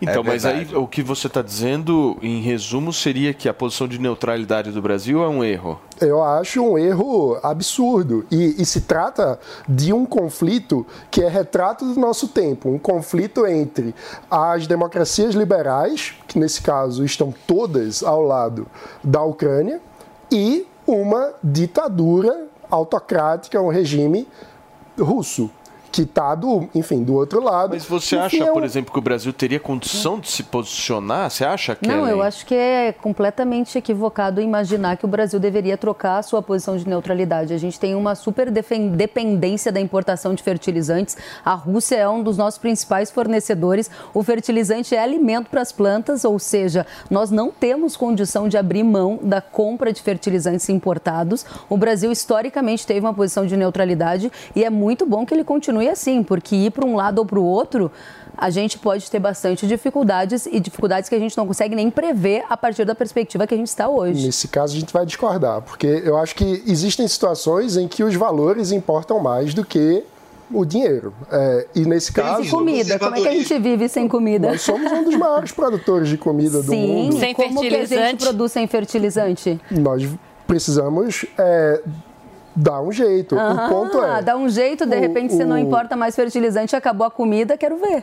Não, veja, uma coisa é a gente ter uma posição é, de valores, uma posição diplomática, política. Eu não estou defendendo que a gente corte relações com a Rússia. Mas toda ação tem uma consequência. Exato. Se o Brasil deixar a posição de neutralidade, ele vai ter uma consequência. Porque essa posição de neutralidade ela foi repetida pelo Lula, né? Ou seja, o Bolsonaro ele fez essa posição e o Lula se manteve na neutralidade, né? Exato. Só que numa situação como essa, que você tem um país agressor e um outro país que está sendo invadido, a posição de neutralidade é uma posição covarde do ponto de vista de valores.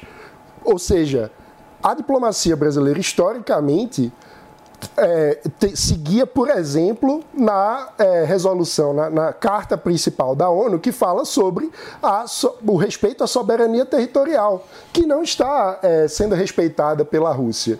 Então, o que eu estou falando é, o Brasil não precisava é, romper relações com, com a Rússia, isso é, eu concordo, mas precisava ter mais clareza na defesa dos princípios que criaram a ONU, que é o princípio a o respeito à soberania nacional, o respeito à soberania territorial, ou seja, deixar muito claro que a Rússia está errada. Inclusive, é, há uma modulação do discurso agora, depois que pegou tão mal as declarações do Lula na comunidade internacional, que tentava equivaler é, a posição da Ucrânia e da Rússia, o Lula, o próprio Lula começou a dizer que não, a invasão é um erro. É, mas somos neutros. O que é estranho, né? O ponto é, a invasão é um erro, logo nós condenamos a invasão. Ponto.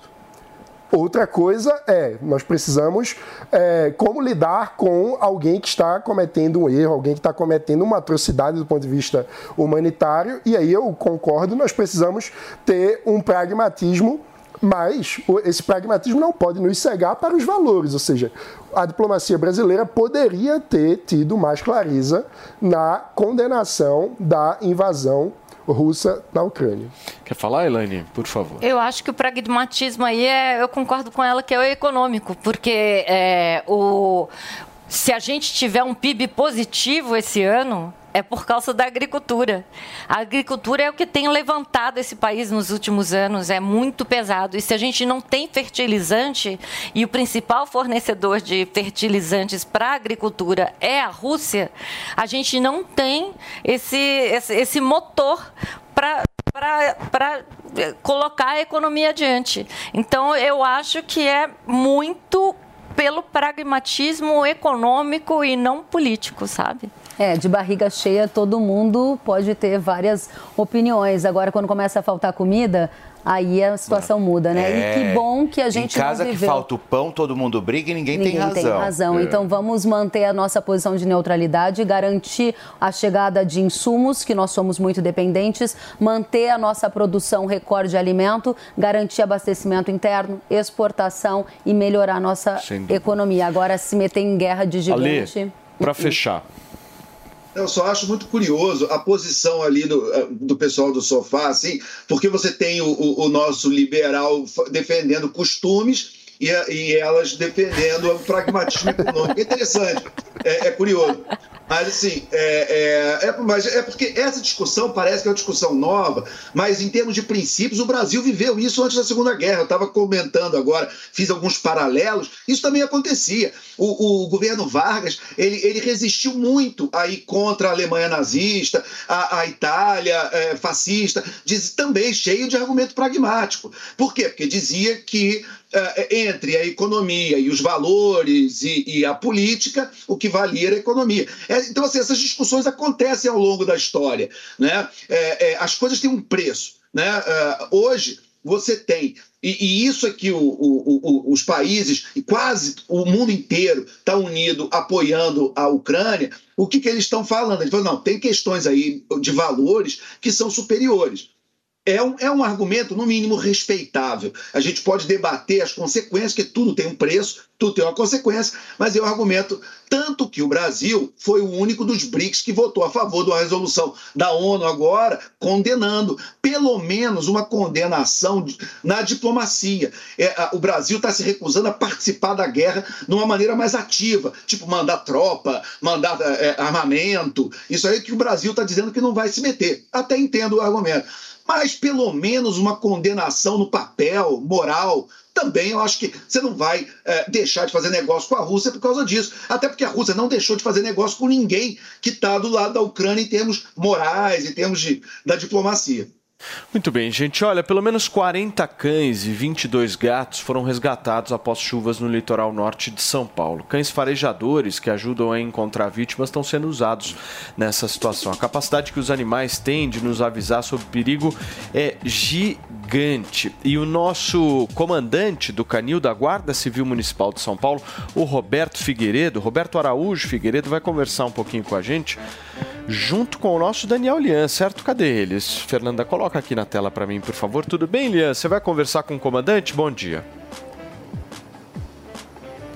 Oi, Paulo, bom dia. É isso mesmo. Pessoal aqui da Guarda, aliás, a Guarda Civil Metropolitana de São Paulo, toda mobilizada, veio aqui um belo destacamento para ajudar aqui eh, nas buscas, inclusive com os cães farejadores, um trabalho importantíssimo que eles fazem. E nós vamos conversar agora com o comandante Roberto Araújo Figueiredo, aqui, comandante do Canil da Guarda Civil Metropolitana. Comandante, como é que é esse trabalho dos cães para ajudar aqui a tentar ah, achar corpos ou então até mesmo eh, desaparecidos, quem sabe vítimas ainda com vida? Bom dia, bom dia a todos. É um prazer poder conversar com todos vocês. Bem, o trabalho do Canil da Guarda Civil Metropolitana específico um trabalho de detecção com os cães farejadores, cães especialistas em busca e localização de pessoas mortas e vivas, né? Só que, infelizmente, de terça-feira para cá, que estamos nesse cenário, a situação é muito complicada para localizar pessoas vivas. Chegamos aqui no local no dia 21 e localizamos três corpos. No dia 22, demarcamos o perímetro lá, mais dois corpos. Então, nove corpos localizados com a ajuda dos cães farejadores da Guarda Civil Metropolitana de São Paulo. Como é que é o treinamento, o adestramento desses cães? Treinamento diário, né? Cada cão com o seu condutor, cães de detecção, obediência. Eles, é, cada, cada situação específica, apresentação de odor específico, entorpecente, cadáver, armas. Então, quando o cão chega nesse cenário, o condutor, com sua expertise e todo o seu treinamento, apresenta o odor e o cão já sabe o que ele tem que procurar. Treinamento todos os dias do canil da Guarda Civil Metropolitana. Tem uma alimentação especial? Sim, uma, uma alimentação para cães atletas, né? Porque são cães atletas. Em relação às especialidades desses cães? Tá, esse aqui nós estamos trabalhando aqui com, com o pastor belga de Malinois, selão de cão de faro, proteção, obediência, né? E temos aqui um braco alemão, ele é, faz um trabalho fantástico em busca de localização de pessoas vivas. E hoje o canil já está a pronto emprego para render essa equipe está aqui desde terça-feira. Estamos subindo aí com mais quatro cães, mais oito homens, uma viatura, para dar continuidade ao apoio aqui a essas famílias e essas vítimas aqui, com o objetivo de localizar essas pessoas que estão desaparecidas. Até quando a Guarda Civil Metropolitana de São Paulo fica por aqui dando esse apoio? O prefeito Ricardo Nunes, da cidade de São Paulo, o comandante-geral da Guarda Civil Metropolitana, Agapito Marques, a secretária municipal Elza Paulino de Souza, colocou a toda a Guarda Civil Metropolitana à disposição da Prefeitura aqui de São Sebastião. Nós não temos previsão de saída daqui. Em relação ao efetivo, qual é o efetivo de vocês? Nós estamos trabalhando hoje aqui com 67 homens. Uma união das guardas aqui de Paulínia, Engenheiro Coelho, Arthur Nogueira, Rio Grande da Serra, apoiando aqui o prefeito Felipe Augusto. Agora, em relação ao trabalho de vocês, é, foi difícil aqui no começo para essa detecção? Sim, com certeza, né? Porque é uma cena de guerra, a topografia, o local, muito barro, né? A dificuldade até para os próprios cães chegarem no local, mas vocês podem ter certeza que sem a presença desses cães farejadores aqui, dificilmente as pessoas seriam localizadas aí. Os cachorros estavam aqui é, descansando, né? Os cães é para chegar no trabalho guardam as energias, é isso? Com certeza, né? Eles estão trabalhando desde segunda-feira, visando o bem-estar animal. Esses cães, quando chegam no, no fronte, no local de, de, de, de, trabalho, eles trabalham de 20 a 25 minutos. Há um revezamento, um descanso de uma hora e meia, para que eles possam fazer um trabalho de excelência, porque esse trabalho de detecção cansa muito o cão para a gente finalizar, é, quais são as raças é, específicas para esse tipo de trabalho? Bom, no Canil da Guarda Civil Metropolitana nós trabalhamos com o pastor belga de Malinois, o pastor alemão, o holandês, o pastor cinza, que está aqui. E também fazemos um trabalho muito importante que eu gostaria de deixar aqui, que é a intervenção assistida por animais em ambiente hospitalar, a sinoterapia. Realizamos esse trabalho no Hospital do Servidor Público Municipal, porque o cão é um facilitador na recuperação daquelas pessoas acamadas. Isso, isso é, é muito nobre para nós da Guarda Civil Metropolitana. E uma última pergunta: a Guarda Civil Metropolitana também está participando com doações aqui para a região de São Sebastião? Sim, nesse momento está, está vindo aqui para São Sebastião um caminhão vindo lá de São Paulo de um amigo nosso, aí, um parceiro da Guarda Civil Metropolitana, o Beto, o Zé e outros amigos nossos, escoltado aí pelo comandante-geral da Guarda Civil Metropolitana, inspetor Agapito Marques e outras, outras pessoas estão vindo para cá para colaborar nesse, nesse cenário com essas famílias, com essas pessoas aqui nesse momento tão, tão lastimável. Obrigado, comandante. Bom trabalho. Eu que agradeço. Estamos à disposição. Excelente dia. Tá aí. Portanto, é isso, Paulo. O trabalho importante desses cães farejadores aqui nessas buscas realmente facilita bastante o trabalho das equipes, viu, Paulo? Muito bem, Lian. Obrigado pelas suas informações e principalmente agradeço aí ao comandante pela conversa a respeito do trabalho dos cães farejadores. Valeu, Lian. Gente, vamos falar um pouquinho de folga e prorrogação do feriadão com os comandos das principais comissões ainda indefinidos. A Câmara dos Deputados e o Senado Federal esticam a folga do carnaval e as sessões com votação só voltam agora em março. E eu quero entender um pouquinho o que vocês pensam sobre isso, meu querido Mano Ferreira ou seja, a folga ela está um pouquinho maior ainda. É, quando a farra é com o dinheiro dos outros, é sempre muito boa de ser feita. Né? É exatamente isso que está acontecendo. O Congresso brasileiro é, do ponto de vista de custo, em comparação com a renda média do país, o mais caro do mundo o custo por parlamentar do Congresso brasileiro em relação à nossa renda média, ou seja, o que nós cidadãos ganhamos, é 528 vezes maior. Ou seja, o custo por cada, cada parlamentar sozinho custa 528 vezes o que nós ganhamos na média. O segundo país com que tem a pior relação nesse sentido são os nossos hermanos argentinos e eles no caso lá, são 228 vezes mais caro um parlamentar em média do que o cidadão. Ou seja, o segundo país com a pior relação custo do Congresso versus renda média é menos da metade do custo do Brasil. Ou seja, a gente está sustentando uma casta é, de enfim, patrimonialista que se serve da sociedade em prol dos seus próprios benefícios. Outra coisa que eu acho importante, Paulo, é que a gente sabe que a política possui ciclos de mudança. E assim que um, um novo presidente é eleito, é por definição na ciência política, o melhor momento para engatar uma agenda de reformas. Primeiro ano é o mais importante do governo. Exato, porque o capital político do, do governo é maior. Ao longo do tempo, ele vai gastando esse capital político e a aprovação de reformas fica mais difícil.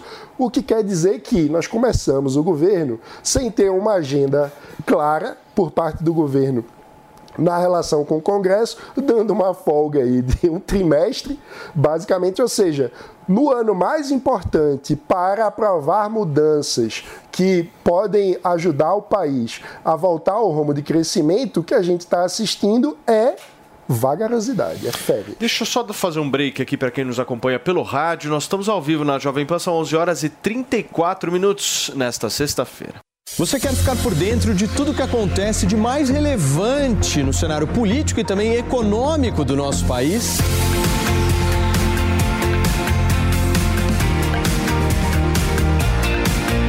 O seu lugar é aqui. Aqui tem debate, aqui tem discussão, aqui tem opiniões divergentes. Esse é o nosso 3 em 1 a partir das 5 horas da tarde, ao vivo na Jovem Pan News. E aí, tá embarcando no mundo de apostas esportivas e não sabe por onde começar? Então conheça o vaidebob.com. Simples, fácil e intuitivo, o site te oferece as melhores odds do mercado e tem mais. Nas redes sociais, arroba vai de Bob, você tem postagens diárias sobre as principais disputas e dicas para fazer aquela fezinha. Muita gente acha que apostar é um bicho de sete cabeças, mas agora que você tem o Vai de Bob, fica relax. Então já sabe, na dúvida, vai de Bob. Você, conectado com a informação, rádio e internet. Jovem Pan News. Olá, eu sou o Pablo Spire, o Torinho, e tenho uma dica de ouro para quem quer se tornar um especialista em investimentos. Os meus cursos Toro de Ouro 1 e 2. Você vai aprender quais são os indicadores mais importantes da economia e como eles pressionam os mercados. São mais de 50 aulas onde eu divido tudo que aprendi em quase 30 anos de experiência. Acesse a newcursos.com.br, N-I-U cursos.com.br e garanta o seu desconto no combo. Vai, Torinho! Dicas de verão Jovem Pan. No verão, os dias costumam ficar mais claros até mais tarde. Entre no clima e aproveite a estação mais quente para sair e fazer uma corrida ou caminhada quando voltar do trabalho com a luminosidade a mais. Além de manter o corpo em forma, você economiza energia sem ter a TV ou a luz de algum cômodo acesa por mais tempo. Jovem Pan. Diante do cenário atual, onde vivenciamos uma alta disseminação de doenças, é necessária a adoção de hábitos de limpeza mais rigorosos. Para auxiliar a higienização da sua empresa, a Gocil oferece soluções completas com inovação e excelência operacional. A Gocil integra tecnologias e profissionais qualificados, com um modelo de gestão desenhado especificamente para a rotina do seu negócio. Para saber mais, acesse gocil.com.br ou ligue 11 2678 0600. Gocil, a maneira mais segura de confiar. O App News já é um sucesso e não para de crescer. Já são mais de 650 mil downloads, 100 mil usuários ativos diariamente. As notícias de maior relevância estão disponíveis em cinco idiomas. E ainda você pode assistir a programação da Jovem Pan News ao vivo e em qualquer lugar do mundo. Baixe agora mesmo o App News na sua loja de aplicativos. É de graça. Sempre que algo nos emociona, nossa primeira reação é compartilhar com quem gostamos. Essa é a receita de sucesso do restaurante Trebiquieri, recomendando e sendo recomendado há mais de 10 anos. Venha nos visitar. Reservas pelo telefone 11 3885 4004 ou no nosso site trebiquieri.com.br. Business Jovem Pan. Google reage ao lançamento do Chat GPT e cria o BAT. Só se fala nisso por conta do Chat GPT. Tá todo mundo falando, falando do Chat GPT. O Google reagiu e respondeu rápida rápido a, ofensivo, a ofensiva da Microsoft e mais especificamente a inteligência artificial Chat GPT, que tem sido apontado aí como uma ameaça ao Google. A gigante das buscas acaba de anunciar a própria versão do seu Chat GPT, o que marca aí uma imersão dela no mundo da inteligência artificial. O Bard, como esse novo serviço foi batizado, está sendo testado e vai ficar disponível de forma mais ampla para o público público nas próximas semanas. O anúncio foi feito pelo próprio CEO do Google, o Sundar Pichai. Segundo ele, o BAD se baseia em informações que estão na internet para fornecer respostas novas e de alta qualidade, praticamente tudo que é o Chat GPT. Bruno Meia e os destaques do mundo dos negócios. Acesse agora o canal Jovem Pan News no YouTube e no Panflix chegou, entrou. Fez, só me fez... atualiza como é que tá a relação dele com a Maíra. Que eles estão, acabaram. Não, tão... eles não não não não não estão mais. Não, não, acabou tão já. bem afastados. Inclusive ele já tá com uma outra cantora agora. Uma outra. É, eles foram 18 traições, né? 18. É, 18. Foram. É, Meu, tem é, um PowerPoint é. maravilhoso dele ligando ele a foram, todas essas. É, pessoas. foram 18 traições. Ele é o rei do chaveco. Se tem, se esse tem cara um é bom. cara né? que é bom de chaveco, esse cara chama-se Arthur Aguiar mas, mas fez muito sucesso, mas muito sucesso, passando pelo, pelo camarote. Por quê? Porque ele chama atenção. Ele tem um. Ele, não sei o que, que ele tem, assim. Eu acho que é uma coisa de sei lá, da própria personalidade. Tem, não. Você não sabe, não, né? Não, também não sei. a Elaine não curte muito. Você nunca viu, Elaine? Não, eu é, prefiro passar cajal no José Deixa... Loreto. você queria passar cajal no José Loreto? Três cores eu tenho lá é, guardadas imagina, pra passar nele. Imagine pro Cauã Raymond, então, que você não passaria. Cinco. Ah, dez. lá, dez cores o Cauã. E aí, olha só, e aí foi isso, né? É, que aqui rolou, enfim, o Arthur aí tá com tudo. E uma, uma informação que eu acabei de receber, Paulinho, tô dando aqui no Morning Show, a Rita Lee acabou de ser internada às pressas. Você tá brincando, filho. Acabou de ser internada às pressas. Eu ainda não tenho completa a informação, mas essa informação é a que está valendo. Ela acabou de ser internada. Muito bem, a gente vai acompanhar tudo o que está acontecendo aí em relação à saúde da nossa queridíssima Rita Lee.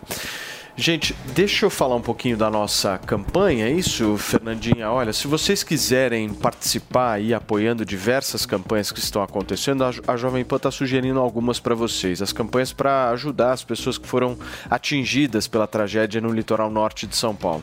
Uma das campanhas é a da Central Única das Favelas, a CUFA. Milhares de pessoas no momento estão precisando de vários itens básicos, como produtos de higiene, limpeza e comida, e você tem duas formas de participar participar dessa campanha, ou via Pix, ou, se você quiser, indo entregar uh, as doações presencialmente. Se você quiser fazer uma doação via Pix, anota aí a chave, que é o e-mail doacoins.cufa.com.br doacoins.cufa.com.br.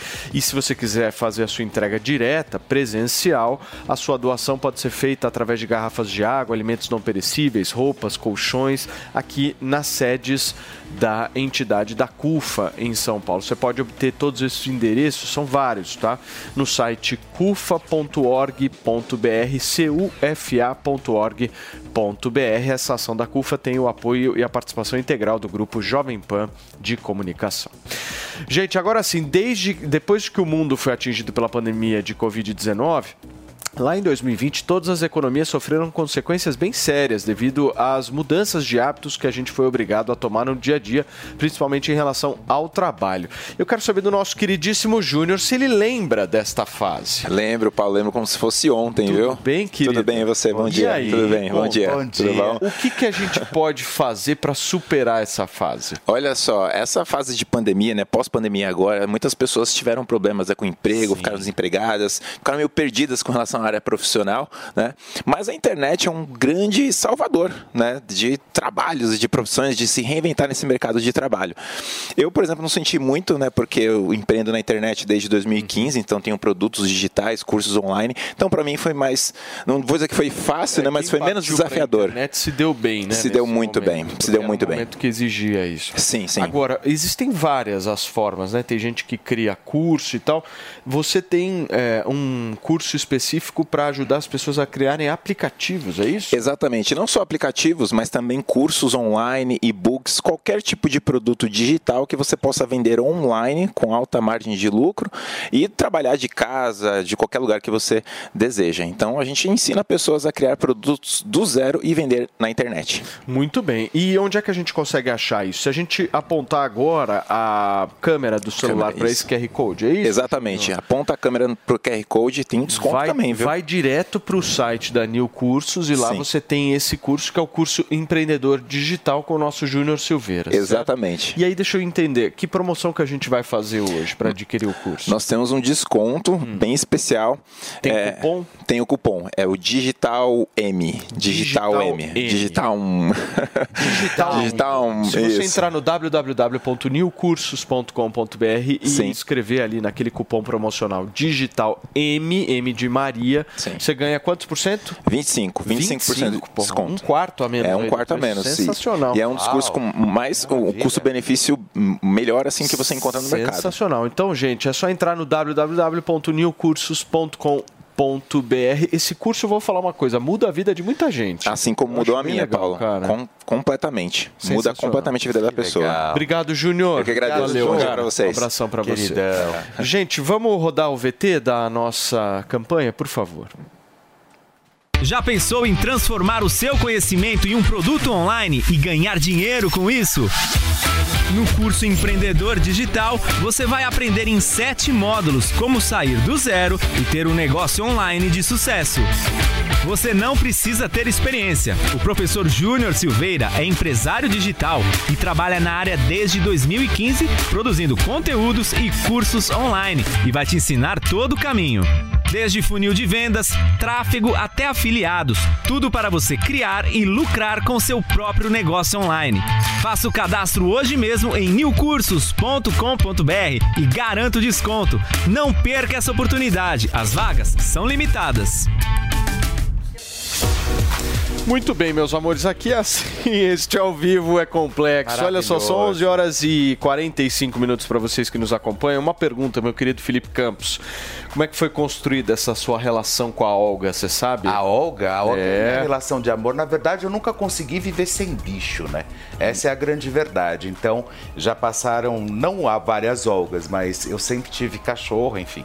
E a Olga é a nossa vida, assim, cara. É a pessoa que realmente traz uma, uma luz e traz toda uma capacidade para dentro de casa. E é muito louco essa história aí, principalmente de que os cachorros, eles entendam, eles pressentem quando as coisas não estão bem. É verdade, cara, porque assim, é, eles olham dentro dos nossos olhos, assim, né? É. Eles conseguem identificar absolutamente tudo que está acontecendo no ambiente, com É. você também, quando É. você não está legal. Enfim, essa é a grande verdade. Muito bem, gente. Tem uma pesquisa aí em relação à USP, né, sobre essa, essa, essa relação entre cães aí e homens. E algumas pesquisadoras, inclusive da universidade, acreditam que a capacidade do, do animal entender expressões humanas é um dos pontos chaves para esse relacionamento. O artigo da professora Breceida Dogo de Rezende e da pesquisadora Natália Albuquerque, ambas do Instituto de Psicologia da USP, discute as habilidades de percepção de emoções de cães, como por exemplo da personalidade, dos níveis de apego, como um cachorro e também com fatores que são demográficos, certo? O que, que é que vocês estão saindo aqui, hein? Temos Camilinha Pavão. Camila Pavão. Interessante, eu tô vendo Daqui uma a pouquinho ela movimentação vai entrar para falar dos destaques do Drops deste final de semana, que é amanhã às 11h20 da manhã, Olha aqui só. na su- das 11h20 da manhã, aqui na sua Jovem Pan News. Camilinha, a Camila Pavão você daqui quer a entrar, meu amor? Entra, vai, Camila. você Entra, é de Camilinha. casa, mano. Passa Vem por aqui, aqui, meu amor. Camila. Sem formalidades. Você já é de casa, meu. Por favor, Ah, meu amor. Por favor. Sem vai. formalidades, E porque aí? você é da casa. Tudo bem, Fala, Cá. E aí? Vamos Tudo falar bom? um pouquinho de Oscar, Isso. gente, porque é o Eu seguinte, que olha você fosse só. sentar na mesa. O famoso tapa que o Will Smith deu em Chris Rock no Oscar 2022 levou a Academia de Artes e Ciências ah, Cinematográficas a criar uma equipe de crise. A medida inédita foi tomada para impedir imprevistos como a agressão da cerimônia do ano passado. A Elaine vai contar pra gente os bastidores. A Elaine não, né? Não é a Elaine que vai contar, Não certo, é. minha querida É. Fernanda? Não, eu- Exato. Mas está escrito Elaine, mas não tem problema. Minha querida Camilinha Pavão, por favor, me explica. O que, que você quer falar sobre o Oscar aqui com a gente? É, bom, antes de mais nada, bom dia, né, para quem nos assiste, né, na Jovem Pan, para quem nos ouve também no rádio. É, em relação ao Oscar, é, nos últimos, no último Oscar que teve aquela confusão do Will Smith, né, um tapa, né, com o Chris Rock. Houve essa confusão toda e a academia do Oscar, e inclusive o CEO, teve uma decisão de ter uma equipe de crises para evitar essas catástrofes, essas, esses acontecimentos, esses micos, né? Qualquer tipo de imprevisto que houver, essa equipe de crise ela vai estar aí é, pronta, né, para poder evitar essas confusões. Então foi isso que aconteceu. Totalmente, né? Um baita mico aí, né? E ninguém preparado para isso, então eles criaram uma estrutura, uma equipe que vai estar focada aí em qualquer confusão que acontecer aí em relação ao Oscar, Ô, Ca- né? E você, o Fei, como é que chama aquele outro rapaz? Gente boa. É o Caio caramba. Sandinho, o nosso Caio, Cabine maravilhoso. O Caio Eles- vocês estão todos sábado aqui na Sábado Jovem às Pan, né, 11h20 Fê? da manhã, lá 11h20 no, da manhã. no Drops, né? Não, e é legal porque o Fê trouxe um negócio de fofoca, né? Então vocês Exatamente, ele traz- mal pra caramba de um monte de gente. Com Isso é bom, certeza, a gente está cancelando todo mundo. Mentira, gente, brincadeira. Mas assim, a gente, o Fê ele veio apimentar o Drops, ele veio trazer aí um sabor pro Drops diferente, né? Porque a gente não falava de fofoca, só dos, a gente tá não falava de fofoca, a gente falava só dos lançamentos, né? Ah, e dois. ah, boa, Aê! muitas câmeras, né, gente? É, Nossa, e- Lady Gaga. Lady da Gaga e o nosso Elton John, né? Então, a gente sempre falou dos principais lançamentos de filmes, séries, também dicas culturais. E o Fê agora ele tá trazendo um resuminho da semana das fofocas que ele dá aqui às vezes e algumas inéditas também de bastidores do que tá acontecendo por trás das câmeras nas gravações dos filmes, das séries que vocês amam assistir, sabe? Então, é isso que o Drops está tendo de diferente agora com o Fê. Deixa eu aproveitar um pouquinho da tua participação aqui. Temos estreias aí, dicas de filmes pro final de semana? Temos sim. A gente tem dois filmes, eu separei dois filmes para vocês, para quem curte drama. Pode ir para o cinema assim sem medo nenhum, porque estreou o filme The Whale ou A Baleia com o ator Brendan Fraser maravilhoso. E vocês vão ver o trailer agora que está aí na tela. Ele é um professor de inglês e também muito ligado à literatura e ele mora num apartamento e ele tem uma obesidade aí que ele pesa por cerca de 270 quilos e ele sofre muito com essa obesidade e ele entrou numa depressão muito grande. E ele se separou há nove anos da esposa dele e ficou, assim, teve uma decepção amorosa que eu não quero dar spoiler aqui. Quem for assistir vai entender.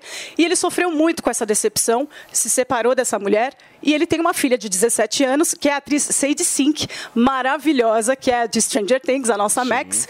E ela ele quer, na verdade, resgatar esse relacionamento com a Sadie, né? Mas você recomenda? Recomendo. Mesmo? É um filme muito forte. Ele foi ovacionado no Festival de Veneza durante seis minutos. Nossa. A, todo o público que assistiu ali, jornalistas né, e artistas, ovacionaram. Aplaudiram Brandon Fraser. Ele estava mais de 10 anos fora do cinema. Ele estava atuando em séries. Ele teve vários problemas, inclusive, Fê. Acho que o Fê deve ter ouvido falar sobre isso.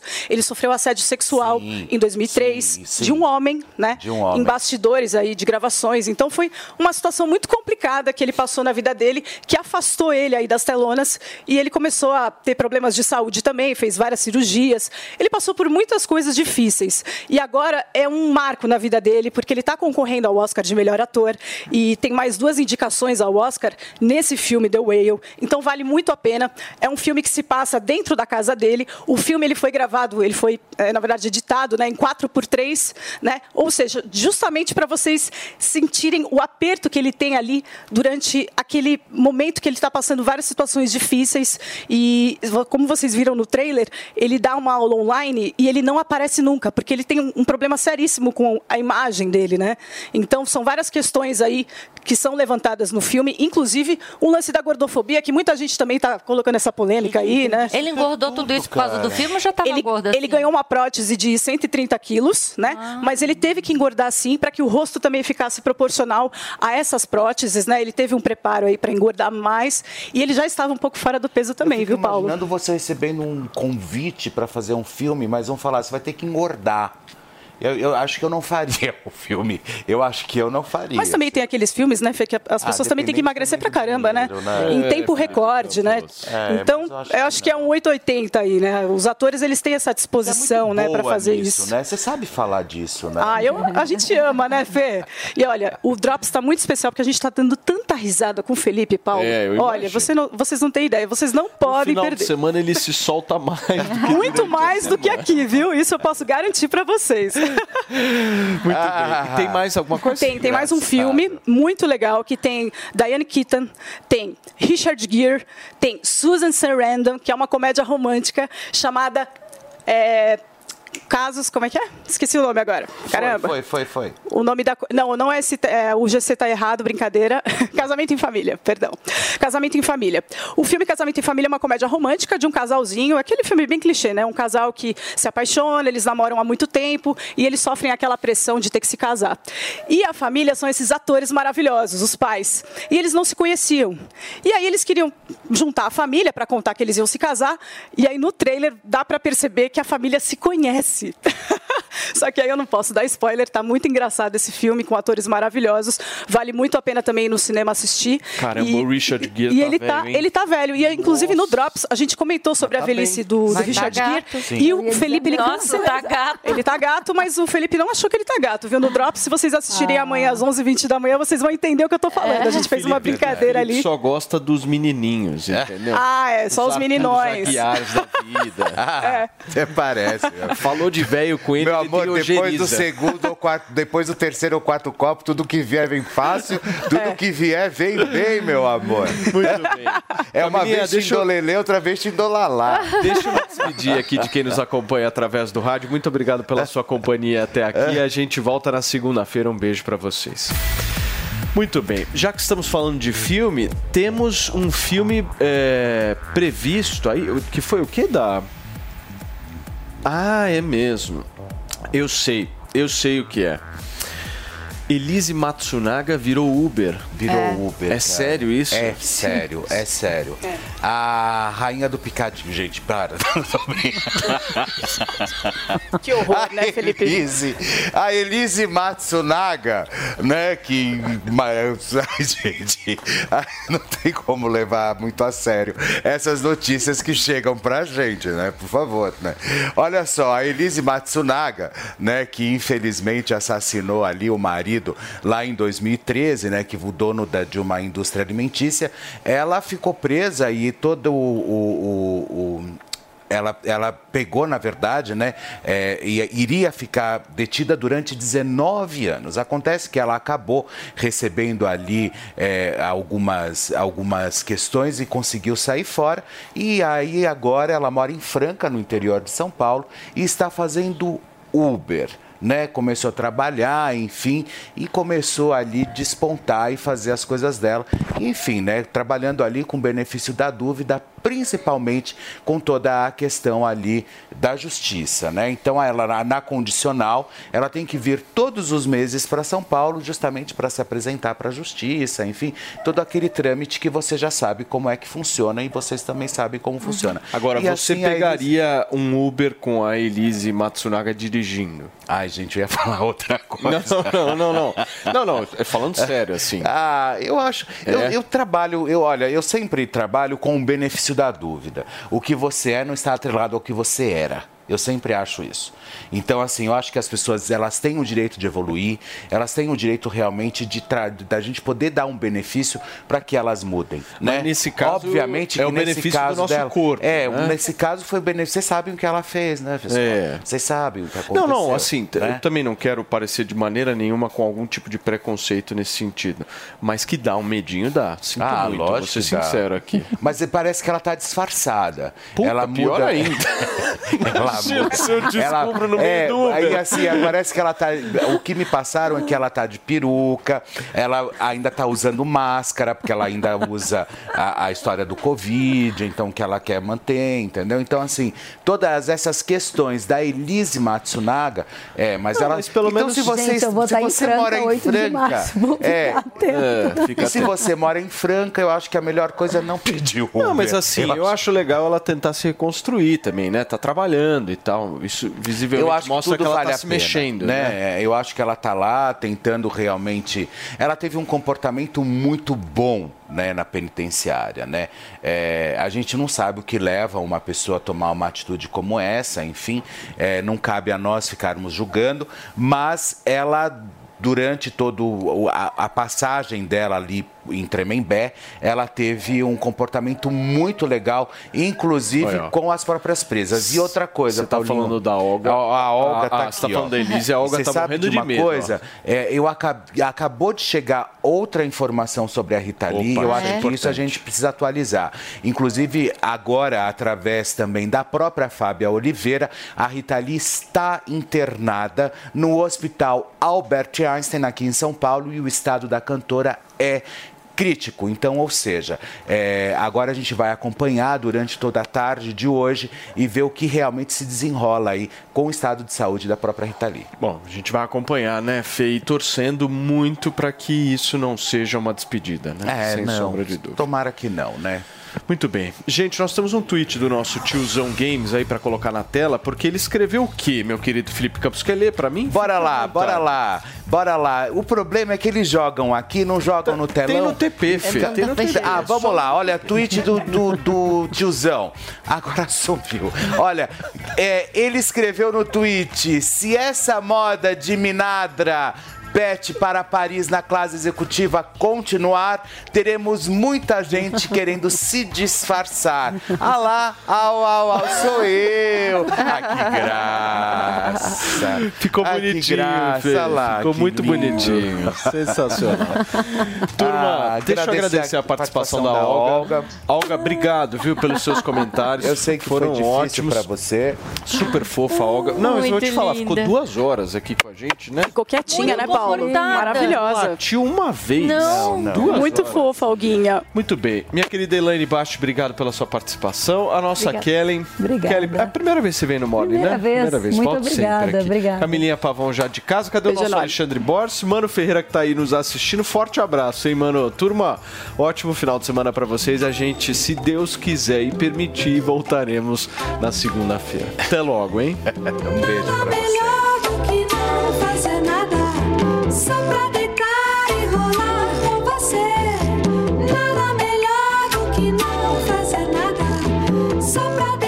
A opinião dos nossos comentaristas não reflete necessariamente a opinião do Grupo Jovem Pan de Comunicação. Realização Jovem Pan News. What if you could have a career where the opportunities are as vast as our nation, where it's not about mission statements, but a shared mission? At U.S. Customs and Border Protection, we go beyond to protect more than borders from ship to shore, air to ground, cities to local communities. CBP agents and officers are keeping people safe. Join U.S. Customs and Border Protection and go beyond for something far greater than yourself. Learn more at cbp.gov/careers.